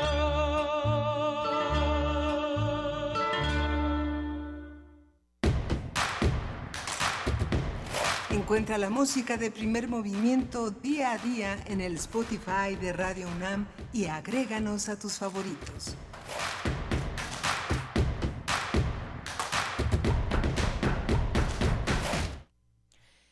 9 de la mañana con 50 minutos y ya está con nosotros Antón Araiza, actor y eh, sobre todo un entusiasta de la película Hipnosis para ser feliz, eh, dirigida por Víctor Odifred, que está en este momento en estos días se está exhibiendo en la Cineteca Nacional. ¿Cómo estás, Antón? Hola, buenos días. Muy bien, muy bien, muy bien. Muchas gracias por, venir a platicar con nosotros en este último programa del año. Cuéntanos, eh, estábamos hablando fuera del aire, me contabas que vas a la Cineteca, que te metes de este de incógnito. Boyerista. De boyerista a ver qué, este, ¿Qué, pasa. De agente encubierto por la, por la cineteca a ver qué dice la gente de hipnosis para ser feliz. Cuéntanos primero un poco de la película. ¿Qué es? Mira, la película es una película muy simple, con poca pretensión y habla de cómo se conocen dos personas con su problemática particular. Cada uno eh, en, en, la rueda de prensa decía, pues muchas de las relaciones o prácticamente todas se enganchan desde una patología cualquiera que pueda hacer. Desde el chuequito, como De- dice una Sí, amiga. desde lo chuequito y es lo que me, me choca, me checó y entonces está padrísimo y empezamos a entablar una relación. La película sí empieza en este, en este momento donde alguien eh, le propone matrimonio a una mujer. Eh, en el caso, eh, mi personaje Felipe le pide matrimonio a Pilar, se le declara y. Pilar le dice, ¿cómo quieres que te diga que sí si nos hemos visto cuatro veces? Para él es suficiente.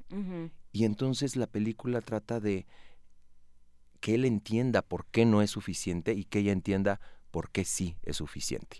Entonces, Hipnosis para ser feliz, viendo la película el miércoles pasado te decía con, con el público, dije, mejor título no pudo haber tenido porque más allá de que puedas poner un cassette que hable de hipnosis para ser feliz con una voz de un brasileño, este Felipe va hipnotizando a, a Pilar con el, con el trato, con el tiempo, con el día a día, con este, estos eh, 60 y 70 minutos que dura la película, 75, que plantea un, un- un trayecto quizá no tiempo real vaya, pero, pero sí es- es- está contada con una cronología lineal e inmediata.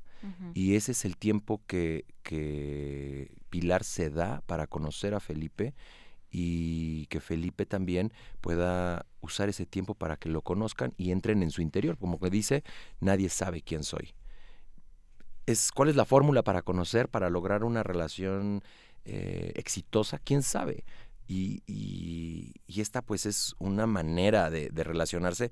Y lo que te decía que el público estando ahí entre la sala pues escucho que se identifica y sobre todo el público joven no yo tengo 43 y los personajes andan por ahí pero pues nos pasa a todos no todos nos enamoramos en el en la primera a la primera vista. Muchos tenemos miedo a enamorarnos también. Y eso es lo que plantea prácticamente la película ¿Cómo llegaste a este proyecto? eh, yo me gradué de Casa Azul en el, dos- en el 2005 y por ahí del 2008-2009 conozco a Víctor Odifred, eh, va a ver alguna de mis obras. yo hago casting en el 2009 Ujú. y tarda mucho tiempo en hacerse la película porque evidentemente pues nadie me conoce o nadie me conocía y, y pues la Porque apuesta las es... películas en México son un, ¿no? un ento- desa- un desafío, digamos. Sí, y este y la apuesta de Víctor es pues no, la hace Antón. Y así estuvo luchando hasta que conseguimos los pocos pesos que o los consiguió Vic junto con Sara Cortijo y, y encontraron a Berenice Naranjo que se subió al proyecto y se hizo. Se hizo mucho tiempo después, hace dos años y medio, se hizo la película y después un batallar impresionante podemos entrar a la cineteca y poderla exhibir y saber qué es lo que, lo que la gente opina, ¿no? Creo que es un- una película mucho más allá de para la crítica o para los festivales, es para el público, ¿no? Como, como el teatro, ¿no? Yo hago mucho teatro y actúo para el público que no me conoce y que llega y se sienta en la butaca y, y- y lo recibe, punto. Y bueno, pensando que eh, vienen unas épocas eh, terribles donde, donde uno está hasta acá de romeritos y de posadas y de fiestas, siempre está la posibilidad de sentarse a reflexionar, de aprovechar estos días, estos días que pueden ser nefastos, como decían los aztecas, para ponernos en orden y para ver con qué nos quedamos y qué dejamos. Y bueno, va a estar hasta el 3 de enero, por lo menos, Por está lo menos. anunciado en la Cineteca, alrededor de las 5 de la tarde.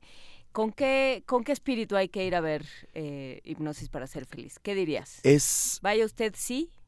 si le da miedo amar, si está amando, si ha tenido experiencias de, de- de ilusión. Creo que la película te, invita a ilusionarte.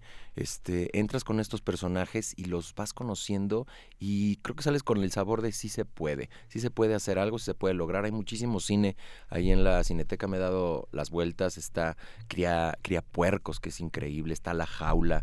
Hay mucha, mucho cine que, como les digo, no, di- no, si dijéramos que es irlandesa, ahí estaríamos todos porque hay que ir a ver la irlandesa. Pero como es mexicana, entonces hay luego que espere, ¿no? Este, hay mucho cine y muy buen cine en la Cineteca. Entonces espero que se la pasen muy bien y si no, pues ahí me reclaman por las redes. De todas maneras, vayan. Para, para que se hagan una opinión, para que Sí, no sí, les sí. cuenten. Dura 70 minutos, entonces, este, y ya luego se pasan ahí por una chela. Muy bien. Órale. Hipnosis para parece. ser feliz, una película del 2018, mexicana, de- dirigida por Víctor Odifred, actuada por Antón Araiza, que está aquí sentado con Y Erika nosotros, Ramírez. Y Erika Ramírez. Muchísimas gracias. eh, queda hecha la invitación para darse una vuelta por la Cineteca.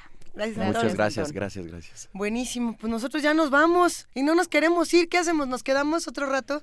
Antón, que si nos vuelves a contar todo otra vez, que no nos queremos Pues- ir.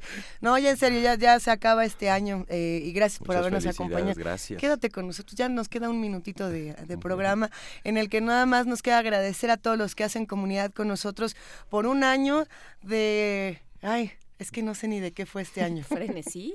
Frenesí, locura, polarización, elección, eh, cambios radicales, transformaciones, no transformaciones, eh, para todos los gustos, para los que estén contentos, para los que estén enojados.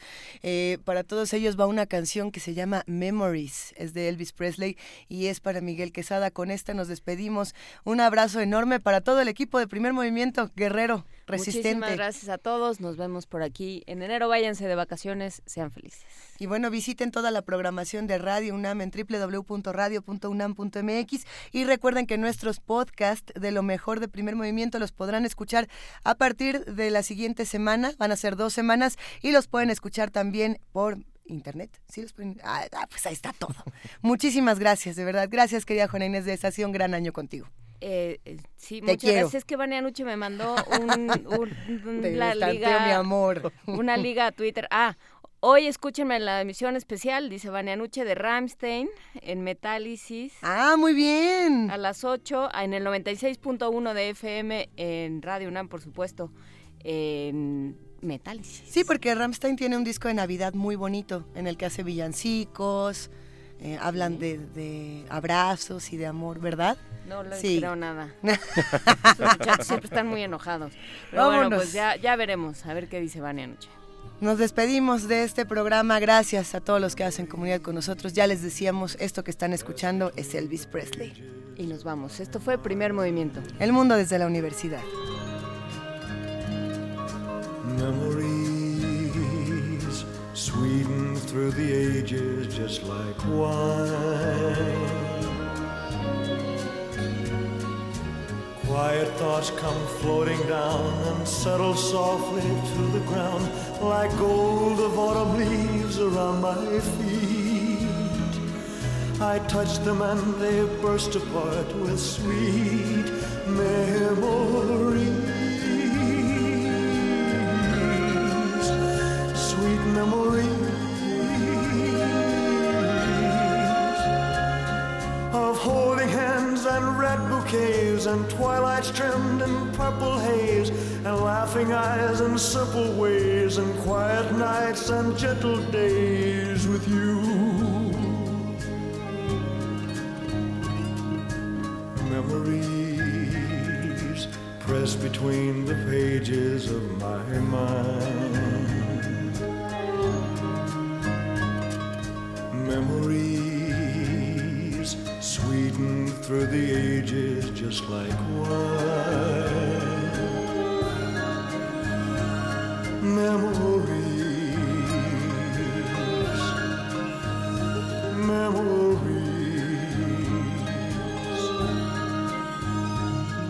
of holding hands and red bouquets and twilights trimmed in purple haze and laughing eyes and simple ways and quiet nights and gentle days with you.